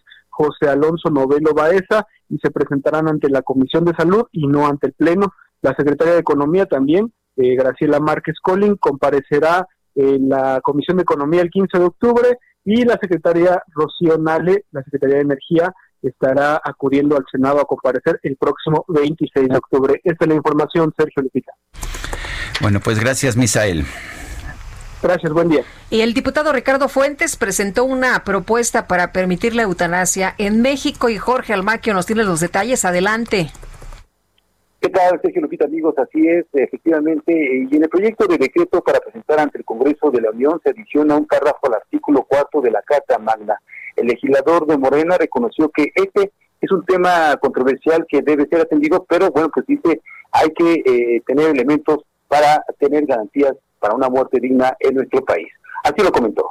Sin duda alguna hay temas que son muy controversiales y muy incómodos en diferentes sectores de la sociedad, como el que se refiere al uso de la cannabis o la despenalización del aborto. Eso mismo sucede cuando se toca el tema de la eutanasia, que es un tema muy controvertido. En la constitución política de los Estados Unidos mexicanos no se establece en sentido estricto la prohibición, sin embargo, sí lo establecen otras disposiciones, como son la Ley General de Salud y el Código Penal. Jorge Gómez indicó que han presentado varias iniciativas para promover la eutanasia en los legislativos locales y federales con base en los derechos que existen en países como Holanda, Alemania o Noruega, pero consideró que la razón por la que no han avanzado en México es porque no cuentan con un sustento constitucional. Advirtió que el artículo cuarto solo hace referencia al derecho de todo mexicano a tener una vida digna y por ello su propuesta busca añadir un párrafo al cuarto constitucional para que señale toda persona tiene derecho a una vida digna y en consecuencia a una muerte digna. La ley establecerá las normas para regular el reconocimiento de la segunda. La iniciativa fue turnada a la Comisión de Puntos Constitucionales e Iniciativas Ciudadanas del Congreso de la Ciudad de México. Por otra parte, comentarles que la fiscal general de justicia de la capital, Ernestina Godoy, informó que abrieron un expediente de investigación en contra de diversos servidores públicos que intervinieron en la averiguación previa integrada en contra de Cuauhtémoc Gutiérrez de la Torre. En un mensaje virtual eh, precisó que se abrió la carpeta debido a que quedó en evidencia la investigación deficiente, omisa y lejana del deber de procurar justicia en la que se llevaron a cabo diligencias que no se encontraban apegadas a derecho. La revisión abarcaría la Policía de Investigación, a peritos, ministerios públicos y podría llegar a rangos superiores en una indagatoria que se realizó cuando Rodolfo Ríos Garza era titular de la entonces Procuraduría Capitalina.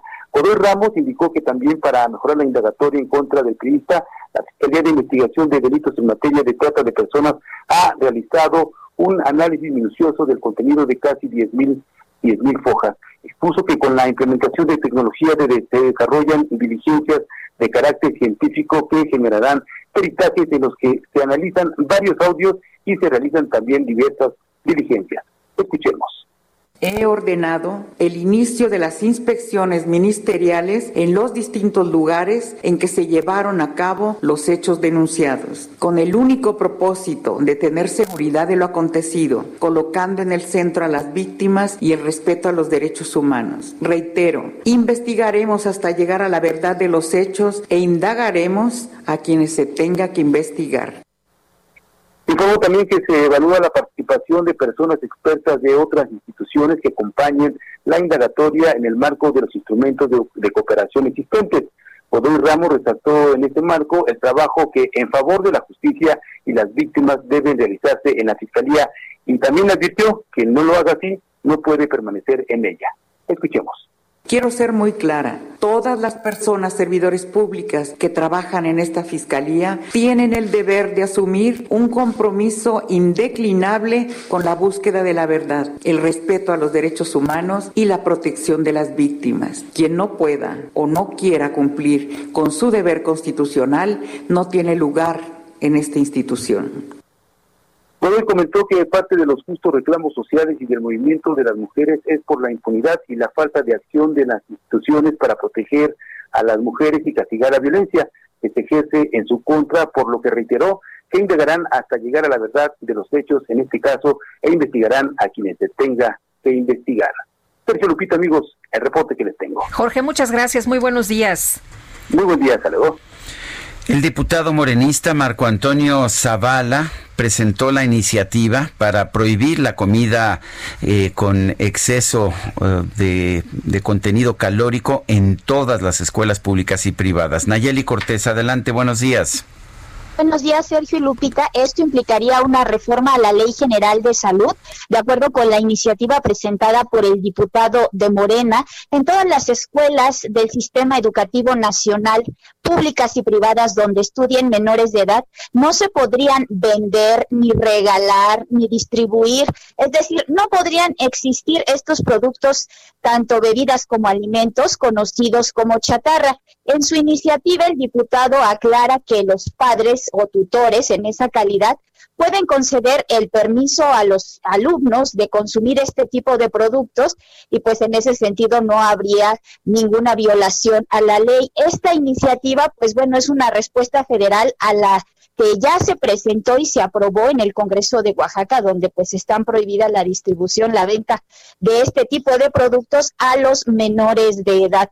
La, la, iniciativa pues también forma parte de un paquete de reformas para mejorar la salud impulsadas por el subsecretario de Gobernación Hugo López Gatel. De esto forma parte el etiquetado frontal, el etiquetado llamado necesario, con el que ya cuentan todos los productos que se distribuyen en, en, el país y que pues son considerados chatarra. Es el reporte que tenemos. Bueno, pues Nayeli, muchas gracias.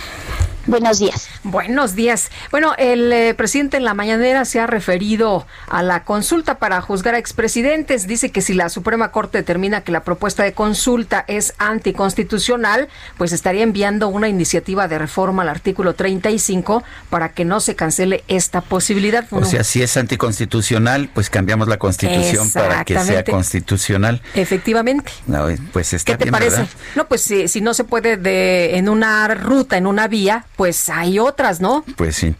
Bueno, pues a, ver qué piensa, qué piensa la gente, porque pues la razón de tener una constitución es precisamente defender las garantías individuales. Si vamos a cambiar la constitución para que ya no lo haga, pues me parece que no es lo correcto. Pero en fin. Pues eh, y, justamente, Sergio, eh, no hay que desviarnos de otros temas como este, ¿no? De la Comisión de Presupuesto y Cuenta Pública de la Cámara de Diputados ha avalado el dictamen de la iniciativa que propone desaparecer 109 fideicomisos. Fíjate, nada más eh, estarían poniéndose en riesgo muchas investigaciones, como nos contaban el día de ayer, justamente aquí en este espacio. Y estos recursos nos dicen, nos dicen que van a ser destinados al sector salud, porque aparte pues ya nos dijeron que tenían mucho dinero, que cuando se terminara la corrupción íbamos a tener los miles de millones de pesos, pero ahora resulta que pues necesitan mucha lana y de dónde sacar, ah, pues puede ser de los fideicomisos. Iván Saldaña, cuéntanos.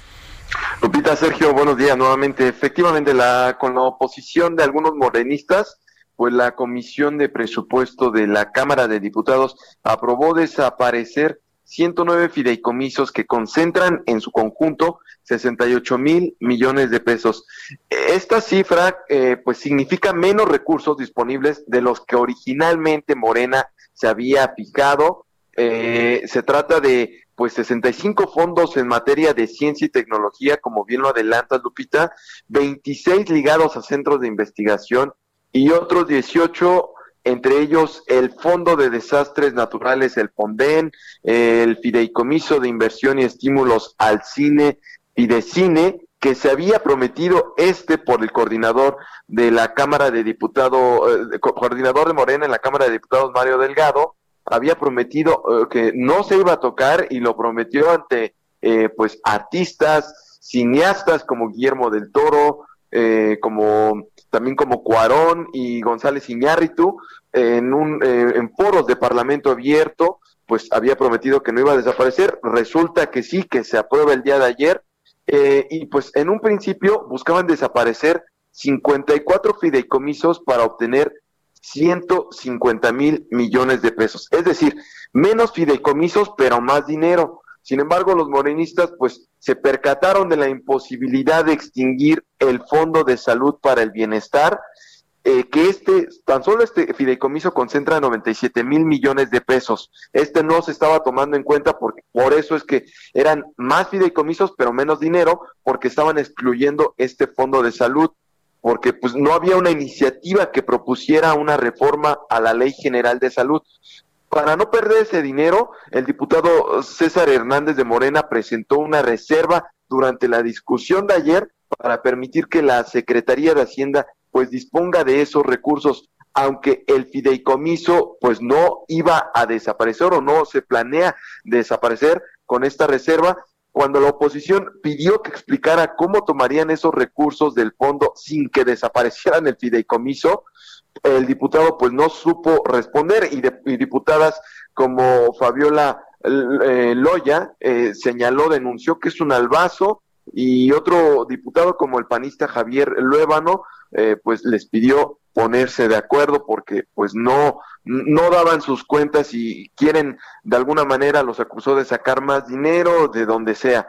Y pues en protesta los diputados de la oposición el PRI el PAN MC y PRD abandonaron la sesión ante la falta de quórum y otros artículos reservados pues, también eh, tuvieron que decretar un receso y después reanudaron para después eh, señalar que solo se aprobaba en esencia, no se metía este artículo, sino lo van a reservar hasta la discusión en el Pleno. Lupita Sergio, que va a ser el próximo jueves. El jueves se perfila a que se apruebe esta esta modificación a muchas leyes, son más 25 leyes y pues se estarían extinguiendo 109 fideicomisos seguramente se va a aprobar porque es con mayoría simple, es decir, solamente asistiendo todos los diputados de Morena y algunos aliados, pues ya la estarían aprobando.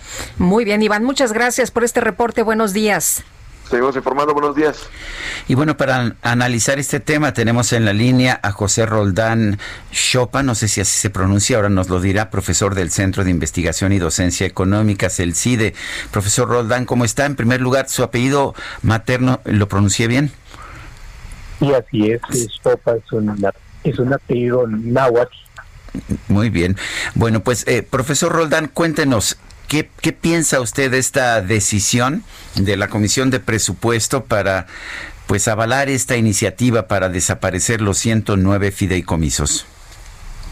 Eh, realmente es una decisión lamentable que tiene, que tiene, y va a tener efectos contraproducentes, inclusive para los propios propósitos que hay en, en la iniciativa, porque va a dejar a descubierto una serie de rubros que pueden en cualquier momento eh, plantear una situación de tragedia, por ejemplo, el Fondo para la Atención de Desastres Naturales. Eh, por otra parte, van a dejar sin recursos a áreas que pueden ser muy sensibles, por ejemplo, el Fondo para la Protección de Personas, Defensores de Derechos Humanos y de Periodistas, eh, y por supuesto, lo que se mencionaba de los fondos de ciencia y tecnología, se propone la supresión de los fideicomisos eh, que tienen recursos em, que parten de convenios con los gobiernos de los estados, los centros públicos de investigación, otros fondos que maneja directamente con la CIR eh, para llevar a cabo investigación en materia energética. En fin, el impacto es, es muy fuerte. Y por supuesto, eh, la otra implicación es que hay una inconsistencia en la iniciativa en donde por una parte dice que las razones son la discrecionalidad y la opacidad, la cual no existe, son fideicomisos eh, muy vigilados, que están sujetos a rendición de cuentas, en donde no hay secreto fiduciario. Y por otra parte, eh, hay una mención que tampoco se ve reflejada en el articulado, de que se van a destinar a atender las emergencias del COVID-19 y las, y las situaciones de crisis económica, pero realmente en el articulado no hay ningún fin específico, es simplemente que se van a concentrar en una bolsa general en la tesorería de la federación y que van a estar sujetos a la decisión discrecional del secretario de Hacienda y del presidente de la República para cubrir aquellos adeudos de ejercicios fiscales anteriores, de rubros en donde haya aumento de costos, y bueno, pues entonces eh, el resultado es que va a haber discrecionalidad y ahora sí opacidad. Doctor, en el caso de, esto, eh, tendemos un retroceso. Eh, eh, ¿Sería realmente una situación muy grave, un impacto muy grave? ¿Estaríamos quitándole dinero bueno y echándose a lo mejor a algo que no sabemos finalmente dónde va a terminar por este tema de, de la transparencia? Porque ahorita usted nos dice, sí sabemos dónde va a parar el dinero, sí ya hay auditoría y si pasa la tesorería, entonces ya no vamos a saber en dónde se va a, a utilizar. Es, ni siquiera sabremos si se va a utilizar en salud, como nos dicen? No lo sabemos, por el contrario, pareciera ser que hay una contradicción, es decir, si la justificación es que se va a atender o se va a destinar a salud por eh, la crisis del COVID, ¿por qué se buscaba eliminar el fondo de gastos de salud? E, es algo como contradictorio, eh, sobre todo si este fondo eh, tiene recursos precisamente destinados a cubrir imprevistos. Eh, lo que se buscaba era concentrarlos en la tesorería para llevar a cabo una reasignación, es decir, de salud a otro rubro. Em, entonces es, muy contradictorio y bueno, pues, em, no hay nada que nos asegure que efectivamente se va a destinar a salud. Al contrario, la propuesta de articulado establece que se va a reasignar para rubros en donde haya sobrecostos, en donde haya deudos, y, bueno, pues eso en un contexto de opacidad y discrecionalidad, eso sí. Eh, ¿Qué significa esto para una institución como el CIDE, profesor, en donde usted mismo labora? Eh, ¿Puede sobrevivir el CIDE, el CIDE sin estos fideicomisos? Mire, habría que ver cuál es el resultado final. Lo que sucede en el CIDE o en otros centros públicos de investigación es que en los fondos puede haber una diversidad de recursos. Por ejemplo, puede haber recursos presupuestales. Y en el CIDE, hasta donde la información, no los hay o bien pueden ser mínimos. Bueno, esos fondos presupuestales, en el caso de otros centros públicos de investigación, tendrían que regresar a la tesorería y ahí hay una afectación patrimonial. Y de acuerdo con las regulaciones de cada centro, el patrimonio, es decir, la propiedad se compone entre otros de los recursos presupuestales. Entonces habría una especie de confiscación prohibida constitucionalmente.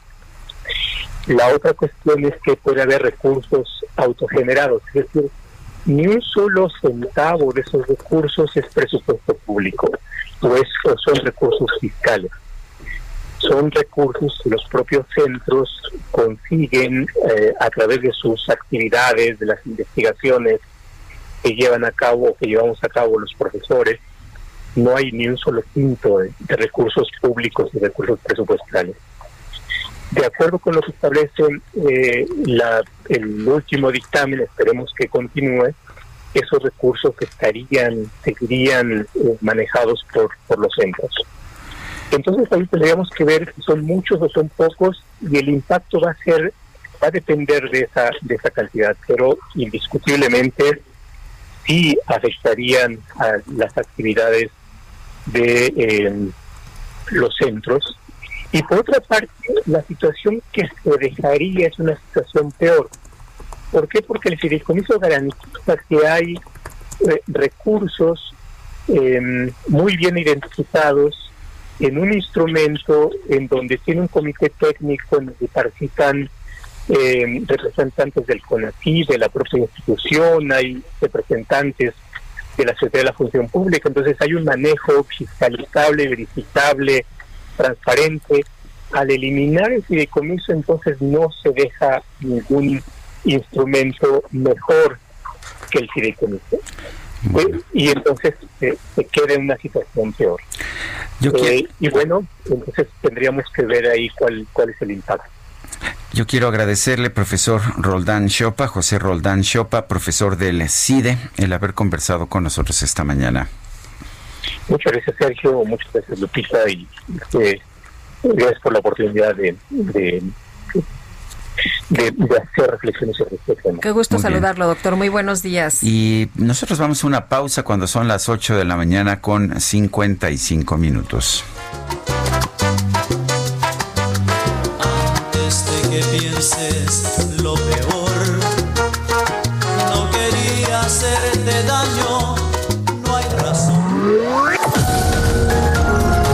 Sergio Sarmiento y Lupita Juárez quieren conocer tu opinión, tus comentarios o simplemente envía un saludo para ser más cálida esta mañana. Envía tus mensajes al WhatsApp 5520 109647.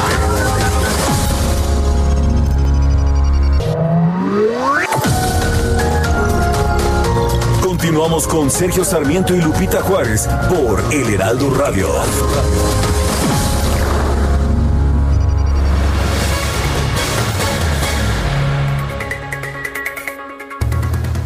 Bueno, y toda nuestra audiencia, mucha atención porque en el cruce de Insurgentes y Félix Cuevas van a encontrar un accidente. Nada de qué preocuparse, pero sí atrasa un poco el paso por esta zona. La recomendación Primo, te estaba buscando. Primo. Pues va a ser el cumpleaños de mi papá, para que no se te olvide hablar. Oye, estoy al aire. Ay, perdón. Bueno, pues nos estamos hablando entonces. La verdad es que siempre nos hablamos, porque él sabe que todo es mejor en familia. Y seguro ya se enteró de la promoción En Familia Ganas Más con Nestlé. Compras cualquier producto Nestlé registra los lotes en Nestlé Messenger, contesta la trivia y podrás ganar premios al instante. Y la verdad es que todo es mejor en familia. Por eso en familia ganas más con Nestlé. Consulta términos y condiciones en www.enfamiliaganasmas.com.mx diagonal términos y condiciones. Come bien. Para Sergio Sarmiento tu opinión es importante. Escríbele a Twitter en arroba Sergio Sarmiento.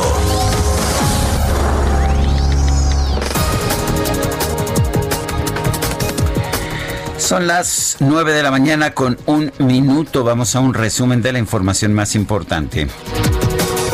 Desde Palacio Nacional, el canciller Marcelo Ebrard anunció que el gobierno federal prepara eventos con la presencia internacional, con presencia internacional para conmemorar los 700 años de la fundación de México Tenochtitlan y los 200 años de la proclamación de la independencia de México.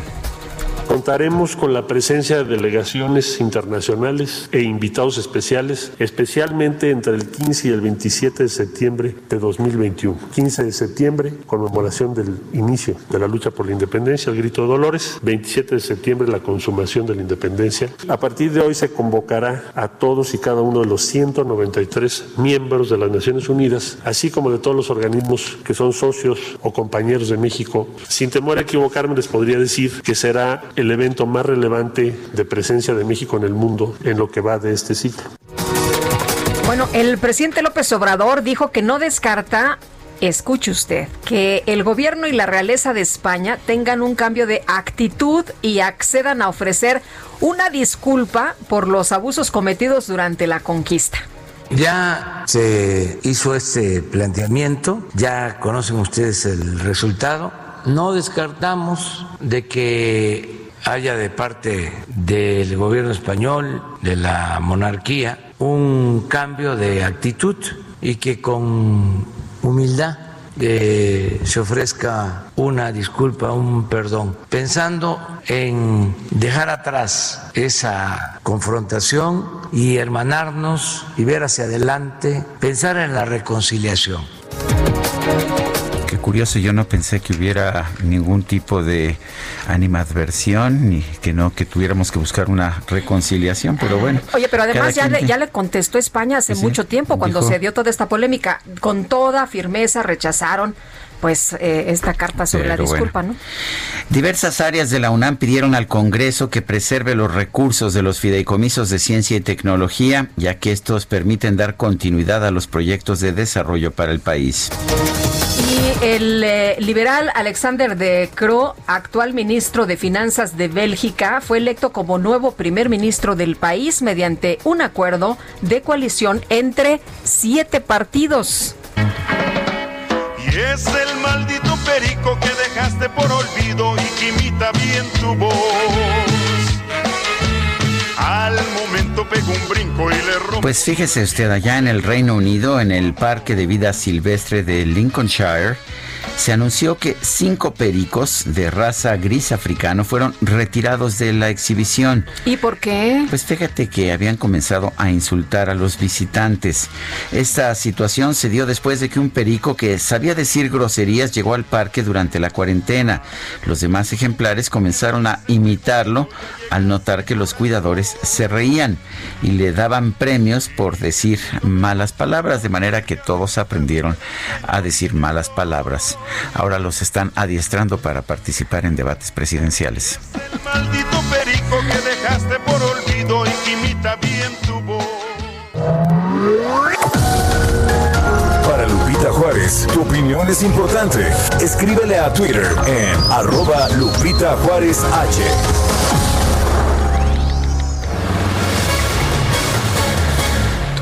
Seguimos con más información y ahora vamos a escuchar a Manuel Durán porque por primera vez la marcha del 2 de octubre en esta ruta de la Plaza de las Tres Culturas al Zócalo no se va a llevar a cabo. Manuel, cuéntanos. Hola, muy buenos días, Lupita Sergio. Sí, así es. Este miércoles los integrantes del Comité del 68 darán una conferencia para formalizar el detalle de las actividades para recordar a los estudiantes caídos de la matanza de Tlatelolco. El programa solo contempla actividades culturales y un mitin en la Plaza de las Tres Culturas sin marcha al Zócalo. La jornada conmemorativa lleva por nombre a 52 años del crimen de Estado, es tiempo de justicia y en ese contexto, este jueves, es decir, mañana, integrantes del comité asistirán a la Fiscalía General de la República para entregar un oficio donde solicitarán información del proceso y avance en el caso del genocidio del 68, así lo llaman genocidio, hoy ya reconocido como crimen de Estado.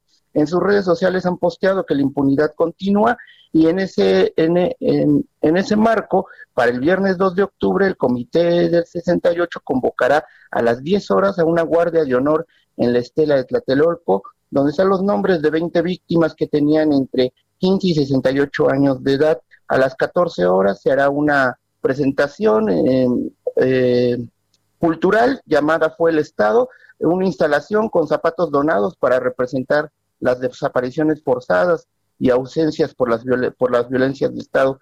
Una hora después habrá una participación musical, lectura y textos eh, lectura de textos alusivos al, a la conmemoración y para las 17 horas está programado el meeting en la misma plaza con la participación de organizaciones sociales y en punto de las 18.10 horas se guardará un minuto de silencio y el pase de lista a los caídos.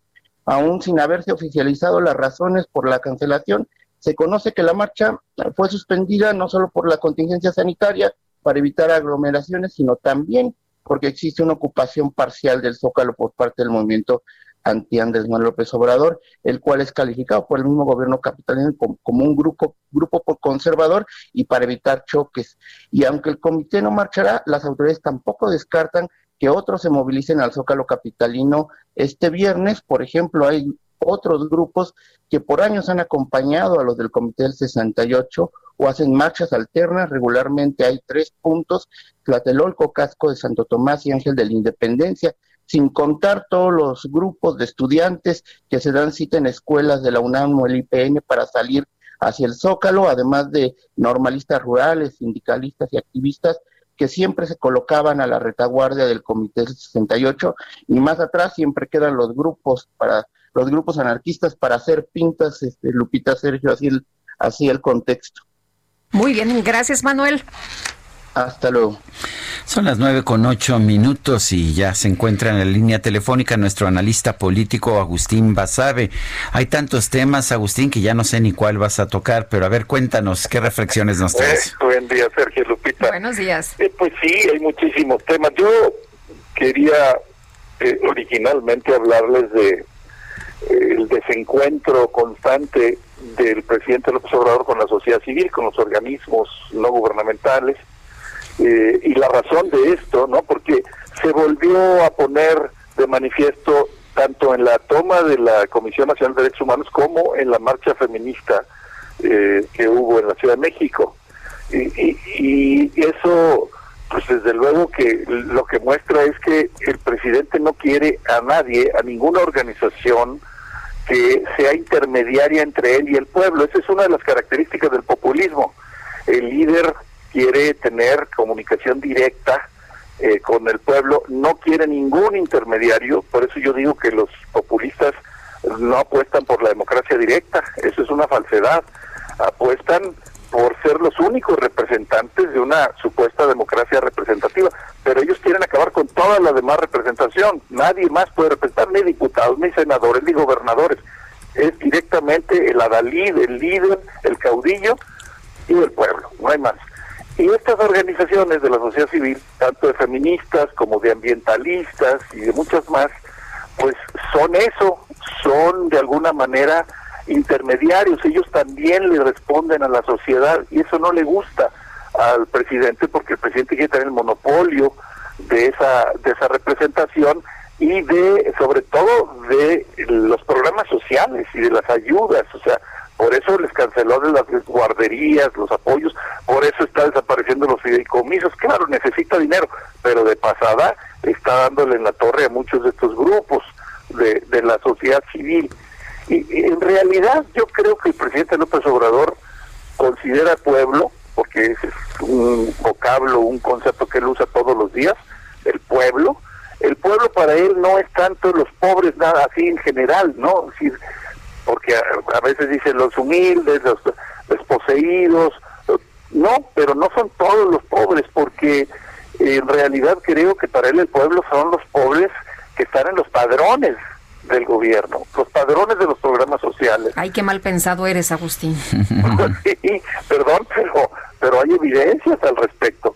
Y, si tú no estás en el padrón, Lupita, si no te empadronas tú, realmente cuentas poco. Eh, porque si no te empadronas, no hay ese vínculo, esa liga directa con el caudillo, con el presidente.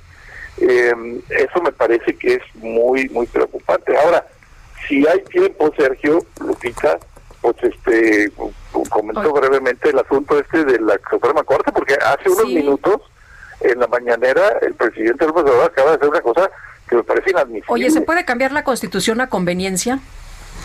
Eh, pues claro que no.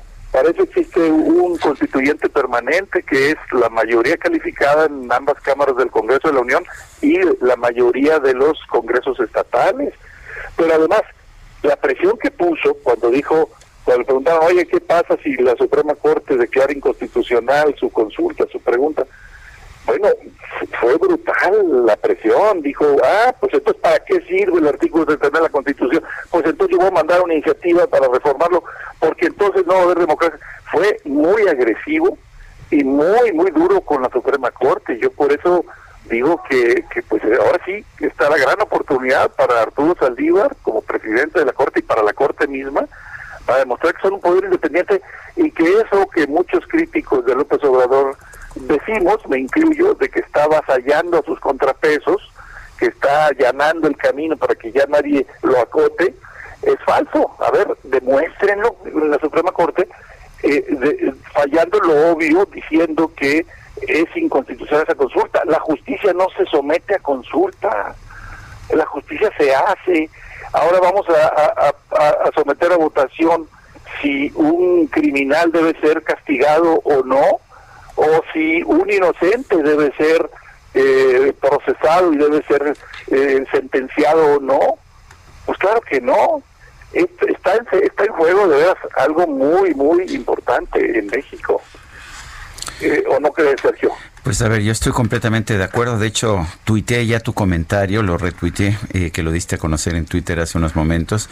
Creo que pues ahí está la oportunidad de la Suprema Corte de demostrar que es realmente independiente y me parece que si el presidente decide entonces cambiar la constitución a su conveniencia, pues estará estará yendo a la historia como pues como un mandatario eh, autoritario por lo menos.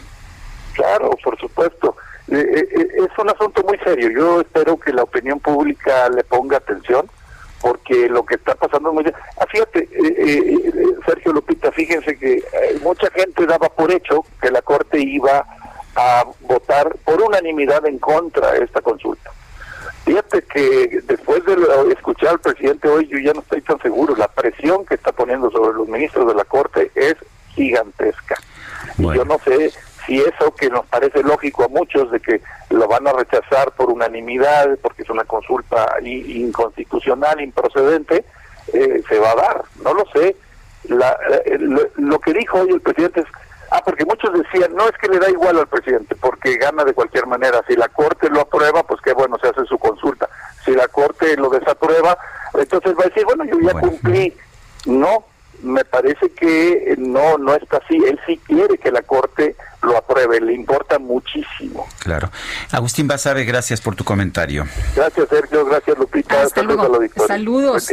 Bueno, y estaba leyendo esta mañana que el tiempo apremia y que falta menos de un mes para que vence el plazo que tiene México para entregar a Estados Unidos el agua que se le debe. Esto es el próximo 24 de octubre. ¿Cómo está la situación en estos momentos? Vamos a platicar con Blanca Jiménez. Ella es la directora general de la Comisión Nacional del Agua. ¿Qué tal? Muy buenos días.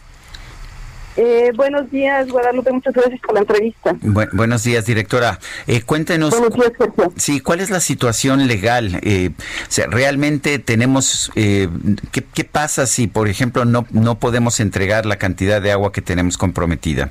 Bueno, esperemos que eso no pase. Estamos haciendo todo, todo para que se cumpla eh, pues nos ponemos, nos pondríamos en una situación delicada en la cual Estados Unidos podría pedir la renegociación del tratado, dado que tenemos que cumplir ya el compromiso porque es el cierre de dos ciclos, son 10 años. Entonces, eh, eh estamos eh, con, con no, no exactamente con el adeudo, porque no hemos tenido ese adeudo, pero lo que pasa es que en el ciclo anterior se quedó a deber y en este ciclo ya no podemos eh, ya no podemos tener faltantes ¿Dónde se va a tomar esta agua? ¿Se va a tomar de la presa de la boquilla o cómo es que se va pues a poder eh, eh, solventar este adeudo? Estamos analizando las diversas opciones y además son opciones que se tienen que negociar con Estados Unidos porque el tratado claramente dice, o sea, si usamos los que se consideran los tributarios del tratado, que son los seis ríos entre el cual se, encuentra el Conchos y los ríos de, que están en cinco en Coahuila y uno en Tamaulipas, esos ríos eh, son los que se pueden usar sin problema. Si utilizamos cualquier otra opción, por ejemplo, el río San Juan, que está más abajo, incluso si utilizamos este, transferencia de, aguas de, de precios internacionales o si utilizamos alguna otra presa eh, que no, no esté en los tributarios, se tiene que negociar con Estados Unidos. ¿Por qué es esto? Y además, si, si quiero aclarar, porque he estado en los medios, de que por qué en el ciclo anterior no se utilizó transferencias de las presas internacionales si había agua. No se utilizó porque para poder utilizar cualquiera de otras estas opciones, el ciclo previo debe uno estar en falta. En el 33 fue un ciclo que se cerró eh, sin adeudo. Eh, no iba a hacer un comentario, pero ya me han dicho que, que, suena todo muy complicado. El ciclo 33 cerró sin adeudo. Por lo tanto, en el 34 no se podía hacer ni transferencias de empresas internacionales ni utilizar ningún otro tributario que no fuera cualquiera de los eh, seis listados, que es el río Concho, San Diego, San Rodrigo, Escondido, eh, Escondido, Salado y Arroyo Las Vacas, cualquier otro río que no sea ese, y, si me, siguen, eh, es un poquito eh, problemático, pero eh, yo quisiera que, los eh, radioescuchas se, se imaginaran toda la frontera del río Bravo, y es muy grande, entonces hay muchos otros ríos, cualquier otro río que nosotros utilicemos de esto hay que pedir permiso. Entonces, en el ciclo 34 no se pudo utilizar ninguna otra opción, y en este ciclo sí podemos hacer uso de otras opciones siempre y cuando la acepte Estados Unidos. Entonces, por, por ejemplo, ahorita estamos aún en las negociaciones a través de las Secretarías de Relaciones Exteriores, particularmente de un organismo que se llama la SILA, que es la Comisión Internacional de, Límites y Agua, y estamos teniendo reuniones dos veces por semana, una reunión técnica y otra reunión política para ir viendo avances, porque también esto depende de las lluvias. Ahora, Blanca, ¿qué pasa si se mantiene la ocupación de la boquilla? Eh, y, otra pregunta es, si se entrega esta agua a Estados Unidos, ¿es cierto que los agricultores de Chihuahua se quedan sin, sin el agua que tradicionalmente han tenido? Eh, eh, miren, para empezar no se plantea vaciar la presa a la boquilla, que también eso se ha manejado mucho en los medios. Bueno, para empezar también, porque la gente se imagina que cuando uno abre la presa es como lavabo, y saca uno el agua todo por abajo y queda la presa vacía. Eso jamás ocurre porque las, eh, salidas son laterales, siempre queda agua en las presas. Y tampoco se ha planteado eh, vaciar la boquilla. La boquilla es una presa muy grande porque también luego la gente oye que una está al 33% y entonces se le hace que tiene la misma agua que otra, que por ejemplo la del granero al 33%. Son presas que tienen unos volúmenes muy diferentes al 33 al 33% la boquilla tiene del orden de mil billones de metros cúbicos, que es un chorrísimo de agua, eh, eh, comparado con lo que pudiera uno tener.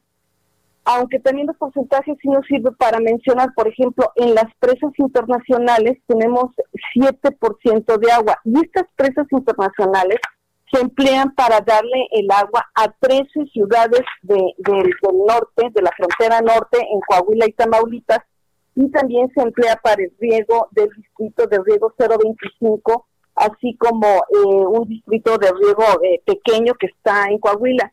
Eh, fíjese que ayer fue una reunión súper interesante con los agricultores de, de, Tamaulipas y me decían que, que ellos están un poco pues sentidos con todos nosotros, incluidos con los medios, porque dice que nadie les los ha entrevistado y nadie les ha hecho ver que también el hecho que Chihuahua no deje pasar el agua hacia el resto, una parte hacia Estados Unidos y dos tercios hacia México, los ha dejado a ellos sin agua. Yo sí les pediría que también tuvieran eh, ustedes en consideración algún día entrevistarlos, porque es un tema de Cuenca, no es un tema del Estado mexicano eh, y la posición de Chihuahua, es un tema de los cuatro estados del norte que comparten un río y a los cuales pues tres no les está llegando el agua, aparte de Estados Unidos, ¿verdad? Eh, Blanca Jiménez, directora general de la Conagua, gracias por hablar con nosotros. Pues sí, muchas gracias. Gracias.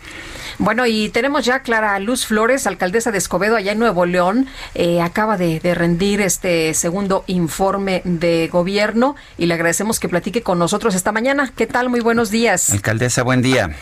Hola, buen día. Buen día a los dos, a Jorge y al Pita aquí. Gracias a Dios con la oportunidad de rendir el, segundo, pero es el octavo también, porque es mi tercer gobierno como presidenta municipal. Eh, ¿Cuáles son los logros? ¿Cuáles son las dificultades y los retos? Pues definitivamente el construir un municipio seguro con transparencia y con justicia cívica, un municipio que, que sea más incluyente, más humano, eh, con comunidades de paz, un, un, crear políticas públicas de seguridad que han sido incluso tomadas, por ejemplo, nacional, el tema de violencia de género, la posibilidad de crear la, la primera puerta violeta y que se pueda replicar en algunas otras partes, pero además eh, este año en particular con el efecto de la pandemia, que es el reto de, el reto que ha sido un reto para todos, no nada más para los gobiernos municipales, pues eh, la, capacidad de podernos adecuar a, estas condiciones y, poder transformar estos retos y estas debilidades en oportunidades, pues nos permitió también tener, sobre todo eh, en el caso de violencia de género que se ha incrementado, incrementado tantísimo, pues pusimos, fuimos, somos el primer municipio en hacer estas eh, órdenes de restricción municipal hasta por 72 horas, que permiten que mientras que la víctima de violencia eh, y decide si hay, si está la fiscalía abierta, si encuentra un área de refugio o un espacio, pueda tener esta mujer o esta persona este niño o niña o adolescente la posibilidad de que el el agresor no se acerque a ella durante 72 horas, garantizar la policía municipal que no se acerque a ella durante 72 horas y también con un dispositivo que estamos otorgando a estas víctimas hasta por un mes que, eh, con solo oprimir un botón puede estar la policía en tres minutos con ellos si es que el agresor le puede eh, ve algún riesgo por parte del agresor. Creo que estos son temas que son muy actuales. Obviamente el tema del reto de la educación, de cómo adecuar la educación de las familias a estas condiciones, sobre todo con vías de Internet. Creamos espacios públicos con hasta 200 megas para que eh, puedan incluso trabajar una familia entera, trabajar y estudiar en el mismo tiempo en una plaza pública. Y bueno, pues el adecuarnos a esta, a esta nueva realidad y poder impulsar a nuestro a nuestras familias, generarles esperanza y darles eh, condiciones y oportunidades para poder salir adelante. Clara Luz Flores, alcaldesa de Escobedo, Nuevo León, gracias por haber tomado nuestra llamada. Al contrario, muchas gracias a ustedes. Saludos. Buenos días. Son las 9 de la mañana con 24 minutos. Regresamos.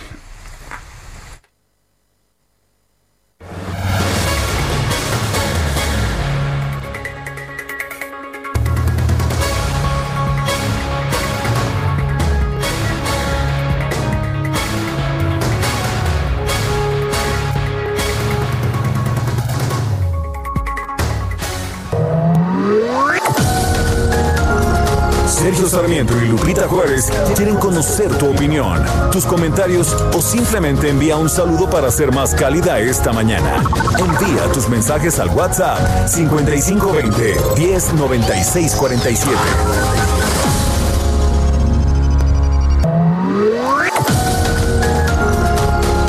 Continuamos con Sergio Sarmiento y Lupita Juárez por El Heraldo Radio.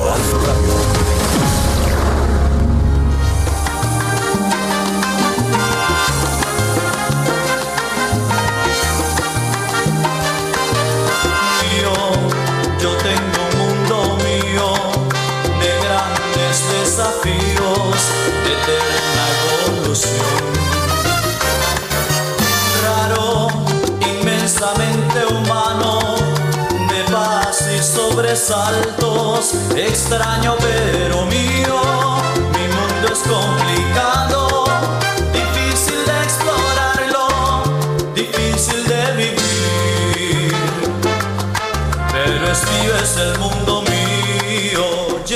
Bueno, estamos escuchando a Luis Enrique. Hoy, bueno, no hoy, el viernes pasado, no, el, el lunes pasado cumplió 58 años de edad, uno de los grandes de la salsa, Luis Enrique, nacido ¿Cuántos cumplió? allá en Nicaragua, 58 años. Pensé que estaba más chavito. Sí, ¿verdad? Sí, Pero se no. ve más chavillo. Pero no, ya se es como este, como el niño bonito de la salsa, Jerry Rivera, Sí, que también que ya- también se ve más chiquito. así es. Bueno, pues Oye, mi mundo, por cierto, la pidió Héctor Pureco, nuestro radio escucha. tenemos llamadas, tenemos mensajes de nuestro público. Eh, una persona, el auditorio, dice buenos días y bendiciones a ustedes y a todo su equipo. Saludos Catalina Torres y además me gustaría bailar la música de 10. Imaginaré que bailo con Sergio. Yo no sé mañana. Pues no sé si mañana o pasado mañana, si no ya viene el fin de semana. Bueno, la mañana está muy fresca porque es del día de hoy. Saludos Sergio y Lupita. ¿Qué le pondrán a cierta marca de pizzas que enloquece a las personas? Lord Pizza y Lady Pizza ya son famosos. Qué locura de pandemia. Con esta publicidad gratuita, inventen la pizza de chicharrón en salsa verde. Sería un éxito. Soy Jesús Díaz de Azcapotzalco, su fiel radio escucha. Ah, ya me dio hambre, pero ¿qué crees que ya vi que pasó el, el chef Israel Arechiga? ¿Así? No, hombre, qué cosa. ¿Con sus creaciones? Con sus creaciones.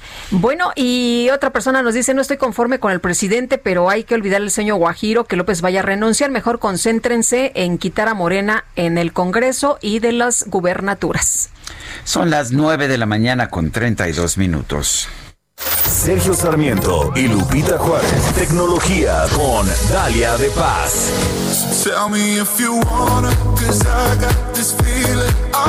Pues ya se nota que está Dalia de Paz con nosotros. Vi unas fotos que puso ya en Twitter y no sabes qué padrísimas están. Mm, Bueno, a ver, Dalia. Dalia, cuéntanos, ¿qué tienes esta mañana? Queridísima Lupita, querido Sergio, muy buenos días, saludándolos con mucha alegría y les cuento que la cámara voladora de vigilancia de la que hablamos hace algunos días para nuestra casa fue todo un éxito porque he recibido muchas preguntas al respecto, pero hasta este momento no sabemos si llegará al país. Lo que sí podemos encontrar por parte de esta firma Ring y que he estado probando desde hace ya varios días ahí en mi departamento es el Video Doorbell 3, una cámara de seguridad con timbre que aunque estemos o no en casa nos permitirá estar al tanto de quién toca la puerta o se acerca a nuestra propiedad y más en estos días que hay que estar atentos a todo lo que pasa. Una vez colocado, que por cierto me tomó 15 minutos instalarlo desde bajar la app y sincronizar este dispositivo de Ring al Wi-Fi, nos va a mandar notificaciones en tiempo real cuando tengamos visitas y toquen el timbre o bien si decidimos activar los sensores de movimiento para saber lo que está sucediendo en la puerta de entrada. Lo padre, por ejemplo, ahora que estuve fuera de la ciudad es que cuando alguien me iba a buscar, me llegaba la notificación de inmediato al celular, veía todo eh, gracias a su video HD, que es, la, que es lo que te ofrece, y pude contestar que no podía atenderlo en ese momento y que regresara otro día. En la noche también pude ver y la calidad de video es muy buena gracias a la visión nocturna.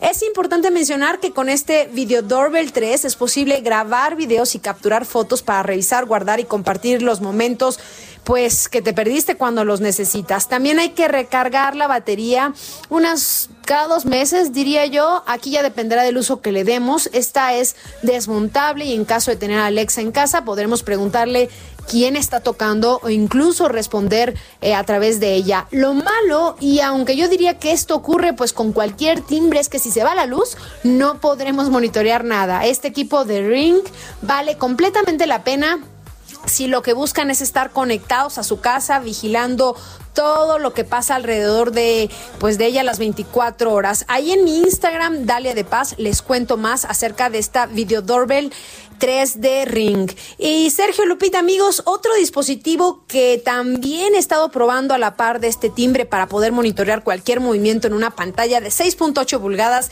mientras ando en la calle es el LG Velvet, el nuevo smartphone de esta compañía que dio un giro de 360 grados en todos los aspectos, desde el diseño hasta la cámara. El cambio como usuario de la marca se agradece mucho porque ahora vemos un teléfono inteligente más atractivo, potente, con más color y que puede competir pues fácilmente con un iPhone 11. Este Velvet que combina metal y cristal y que más allá de sus prestaciones tiene más color que nunca, el que estoy probando es el Sunrise con acabado tipo espejo tornasol, muy llamativo y brillante, por cierto, eh, y que en lo personal hace, creo que hace lucir completamente su diseño. Tiene una pantalla Cinematic Full Vision OLED de 6.8 pulgadas que aproveché para llevarme al parque y checar la calidad de la imagen y sonido, así que vi fragmentos de Our Planet, una serie de Netflix en 4K y el resultado superó mis expectativas porque tanto la resolución como el sonido son un agasajo virtual y auditivo. De hecho, dejé los audífonos en casa a propósito para ver qué tal estaban las bocinas del teléfono con todo y el ruido de la calle y la experiencia fue completamente envolvente gracias al sonido 3D que ellos manejan que te hace sentir como en una sala de cine. El nuevo equipo de este fabricante surcoreano también incorpora 6 GB de RAM, 128 GB de memoria interna misma que se puede expandir hasta 2 terabytes. Su procesador es un Qualcomm Snapdragon 845. Para aquellos que no quieren dejar los cables, encontramos un jack 3.5 de audio, radio FM, certificación IP68, por lo que se puede sumergir al agua, es resistente al polvo y también puede ser desbloqueado con sensor de huellas mismo que se encuentra ahí en la pantalla. Y en cuanto a la batería, este Velvet de LG es aguantador con un día completo de autonomía que aunque puedes, puede durar hasta dos días. Para el apartado fotográfico, la cámara principal de la nueva joya de la firma presume tres lentes, uno de 48, una, un gran angular de 8 y un sensor de profundidad de 3. Por cierto, el arreglo de esta cámara triple simula ahí unas gotas de lluvia, es interesante el concepto. Para la cámara frontal tenemos un sensor de 16 megapíxeles. Ahí en mi Twitter e Instagram les comparto algunas imágenes que he tomado, pero en general me dejó muy satisfecha con el resultado. Lo malo es que no se puede desbloquear por reconocimiento facial y la verdad es que yo lo uso todo el tiempo eh, y como se ve, así como se ve de bonito, es un imán de huellas en la parte trasera y como es de cristal se resbala mucho. Yo he estado a punto de tirarlo ya en más de tres ocasiones, así que más vale traerlo con una funda, pero en general considero que si buscan un smartphone con diseño, personalidad y con literalmente una gran pantalla, este Velvet de LG es una de las mejores opciones que hay en el mercado móvil. Sergio Lupita, amigos, me despido. Cualquier cosa me encuentran en Twitter o Instagram, Dalia de Paz. Les deseo un feliz día y les mando un abrazote. Pues como siempre, Dalia de Paz, muchas gracias. Y son las 9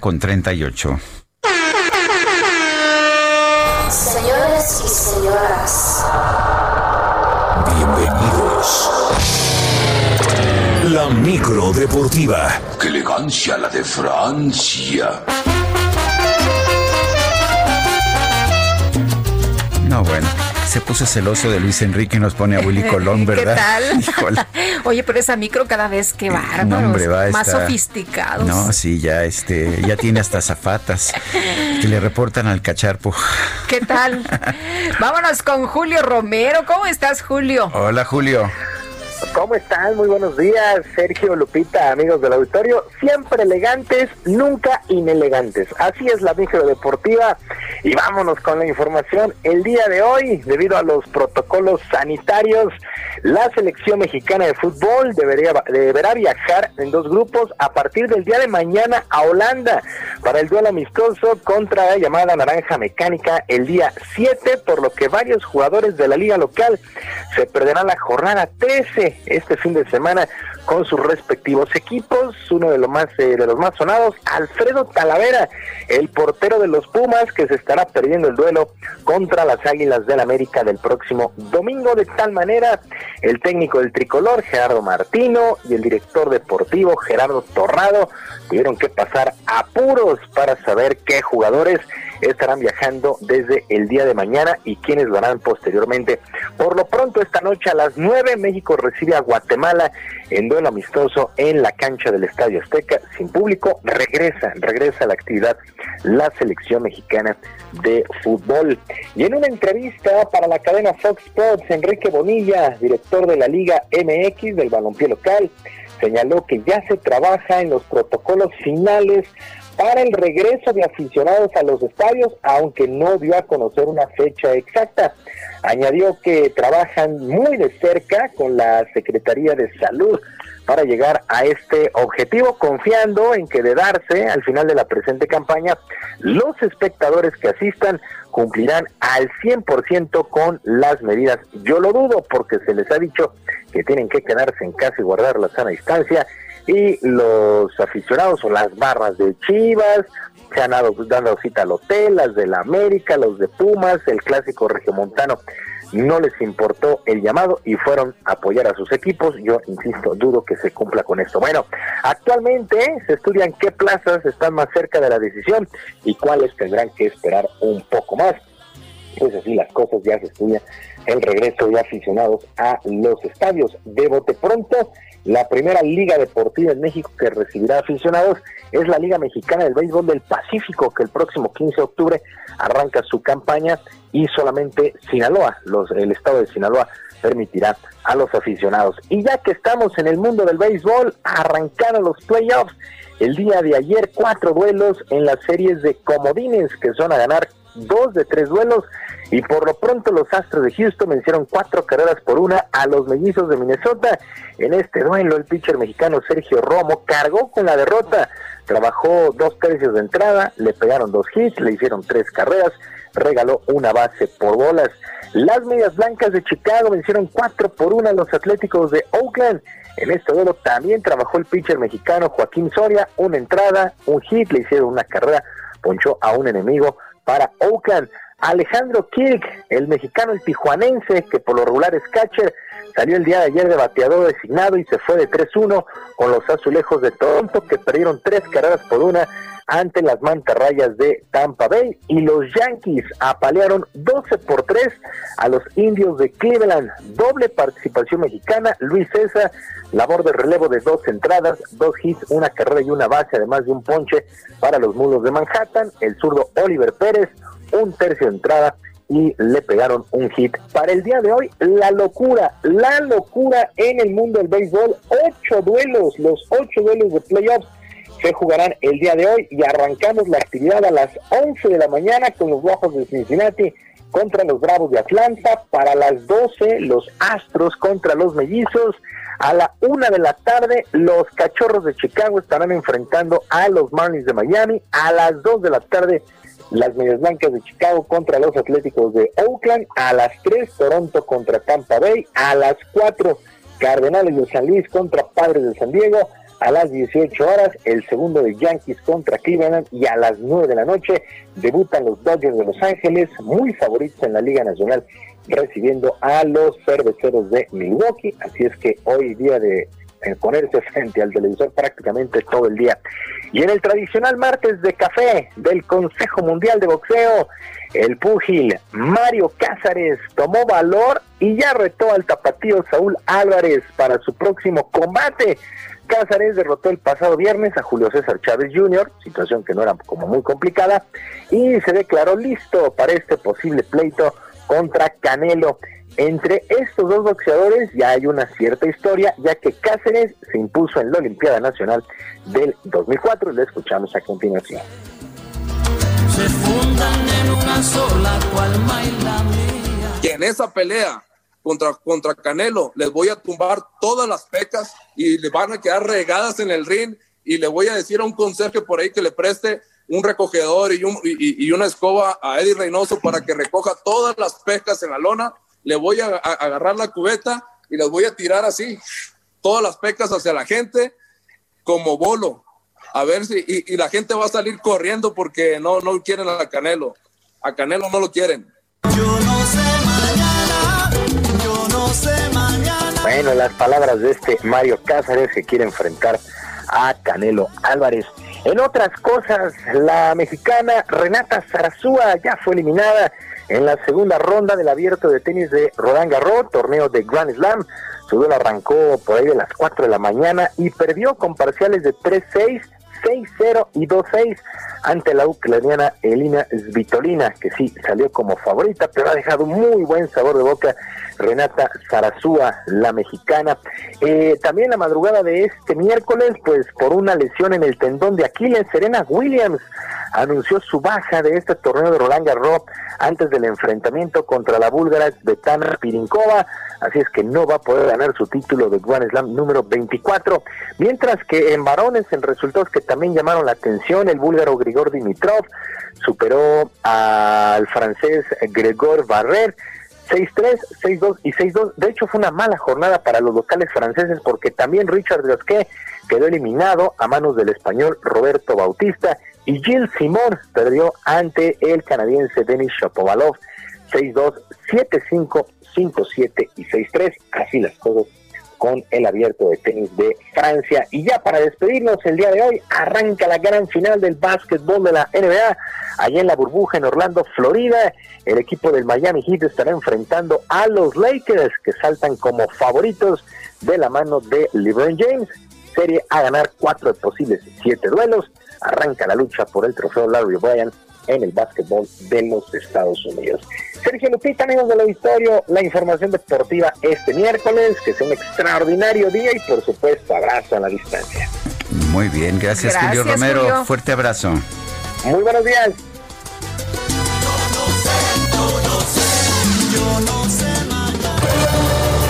Bueno, pues vámonos con Augusto Tempa desde la zona centro. ¿Qué pasa, Augusto? Cuéntanos.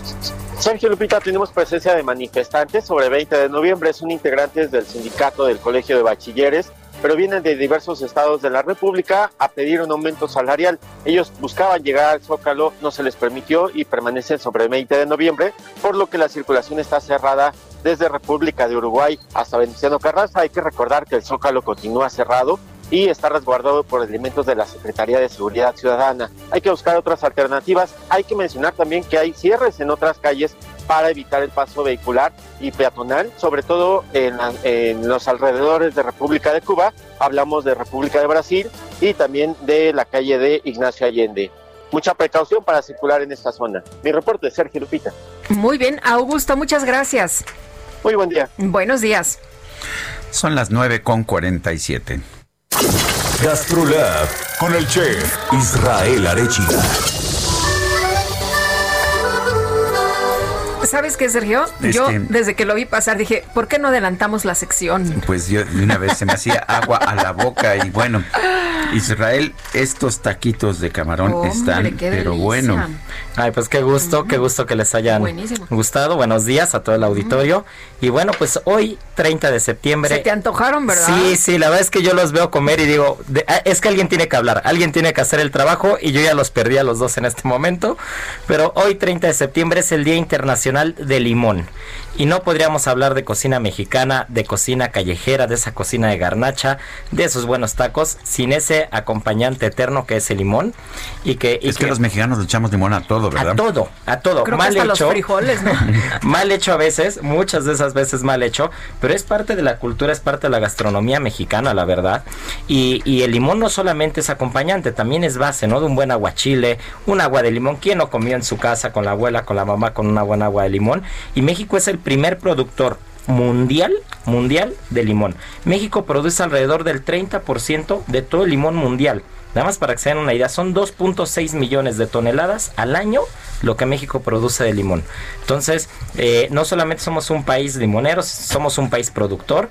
Y la verdad es de que el limón aparte es parte del remedio y es parte de los tips gastronómicos de todo. Que si es limón con miel para cuando uno está malo de la garganta, que si échale limón a la lechuga para que, para que no se oxide. Hay una serie de cosas que, que el limón siempre nos va a nos va a ayudar. Hasta en la filosofía, a mí mi papá me decía, si la vida te da limones, aprende a hacer margaritas.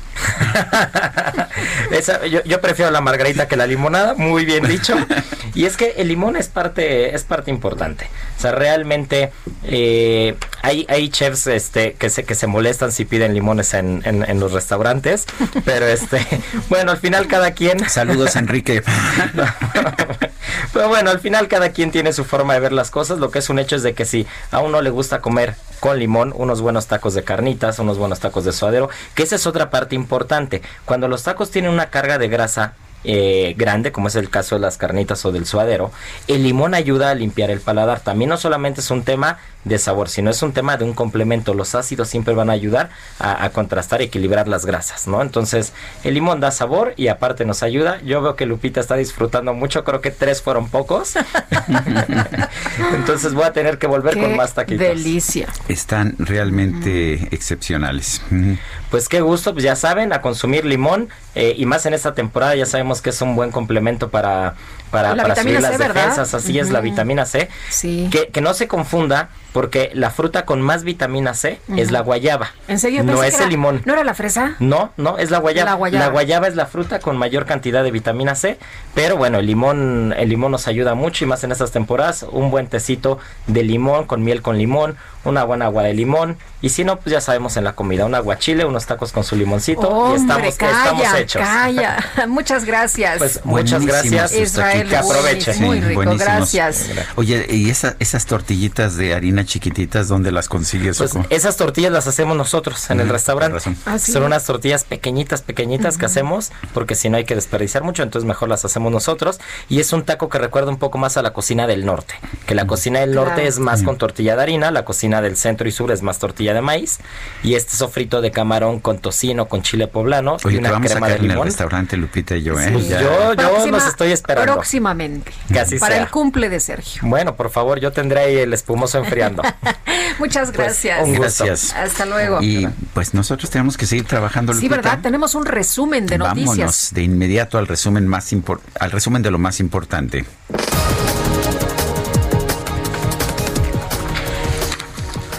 Y empiezo yo, ¿verdad? Por favor.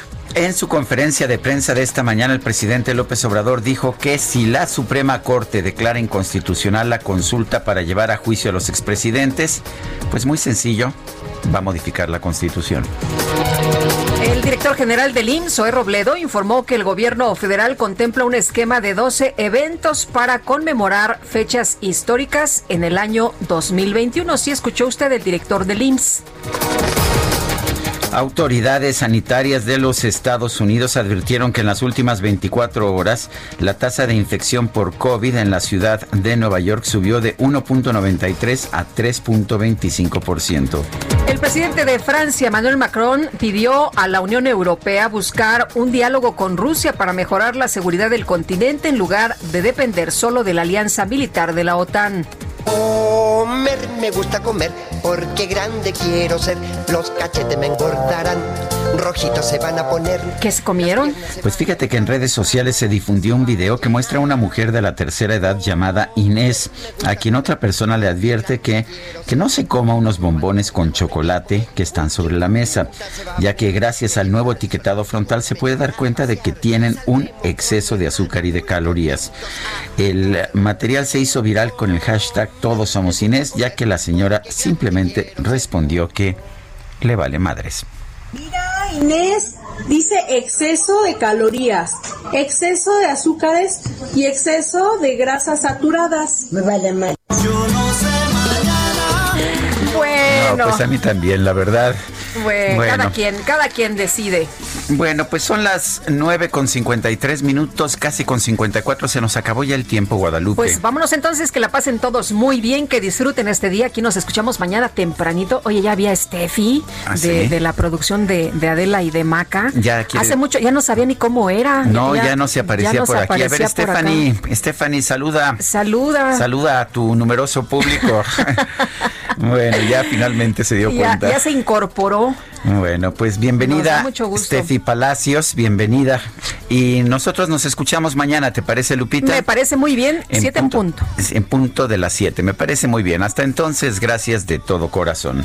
Yo no sé mañana, yo no sé mañana quién va a estar aquí. De un café pasamos al sofá, de un botón a todo lo demás. No pusimos reglas ni reloj, aquí estamos solos tú y yo. Todo lo que ves es lo que soy, no me pidas más de lo que doy.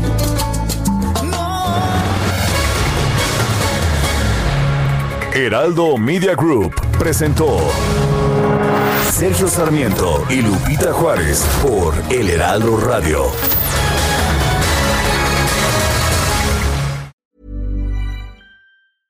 Ever catch yourself eating the same flavorless dinner three days in a row? Dreaming of something better? Well, HelloFresh is your guilt-free dream come true, baby. It's me, Kiki Palmer. Let's wake up those taste buds with hot, juicy pecan-crusted chicken or garlic butter shrimp scampi. Mm. Hello Fresh. Stop dreaming of all the delicious possibilities and dig in at HelloFresh.com. Let's get this dinner party started.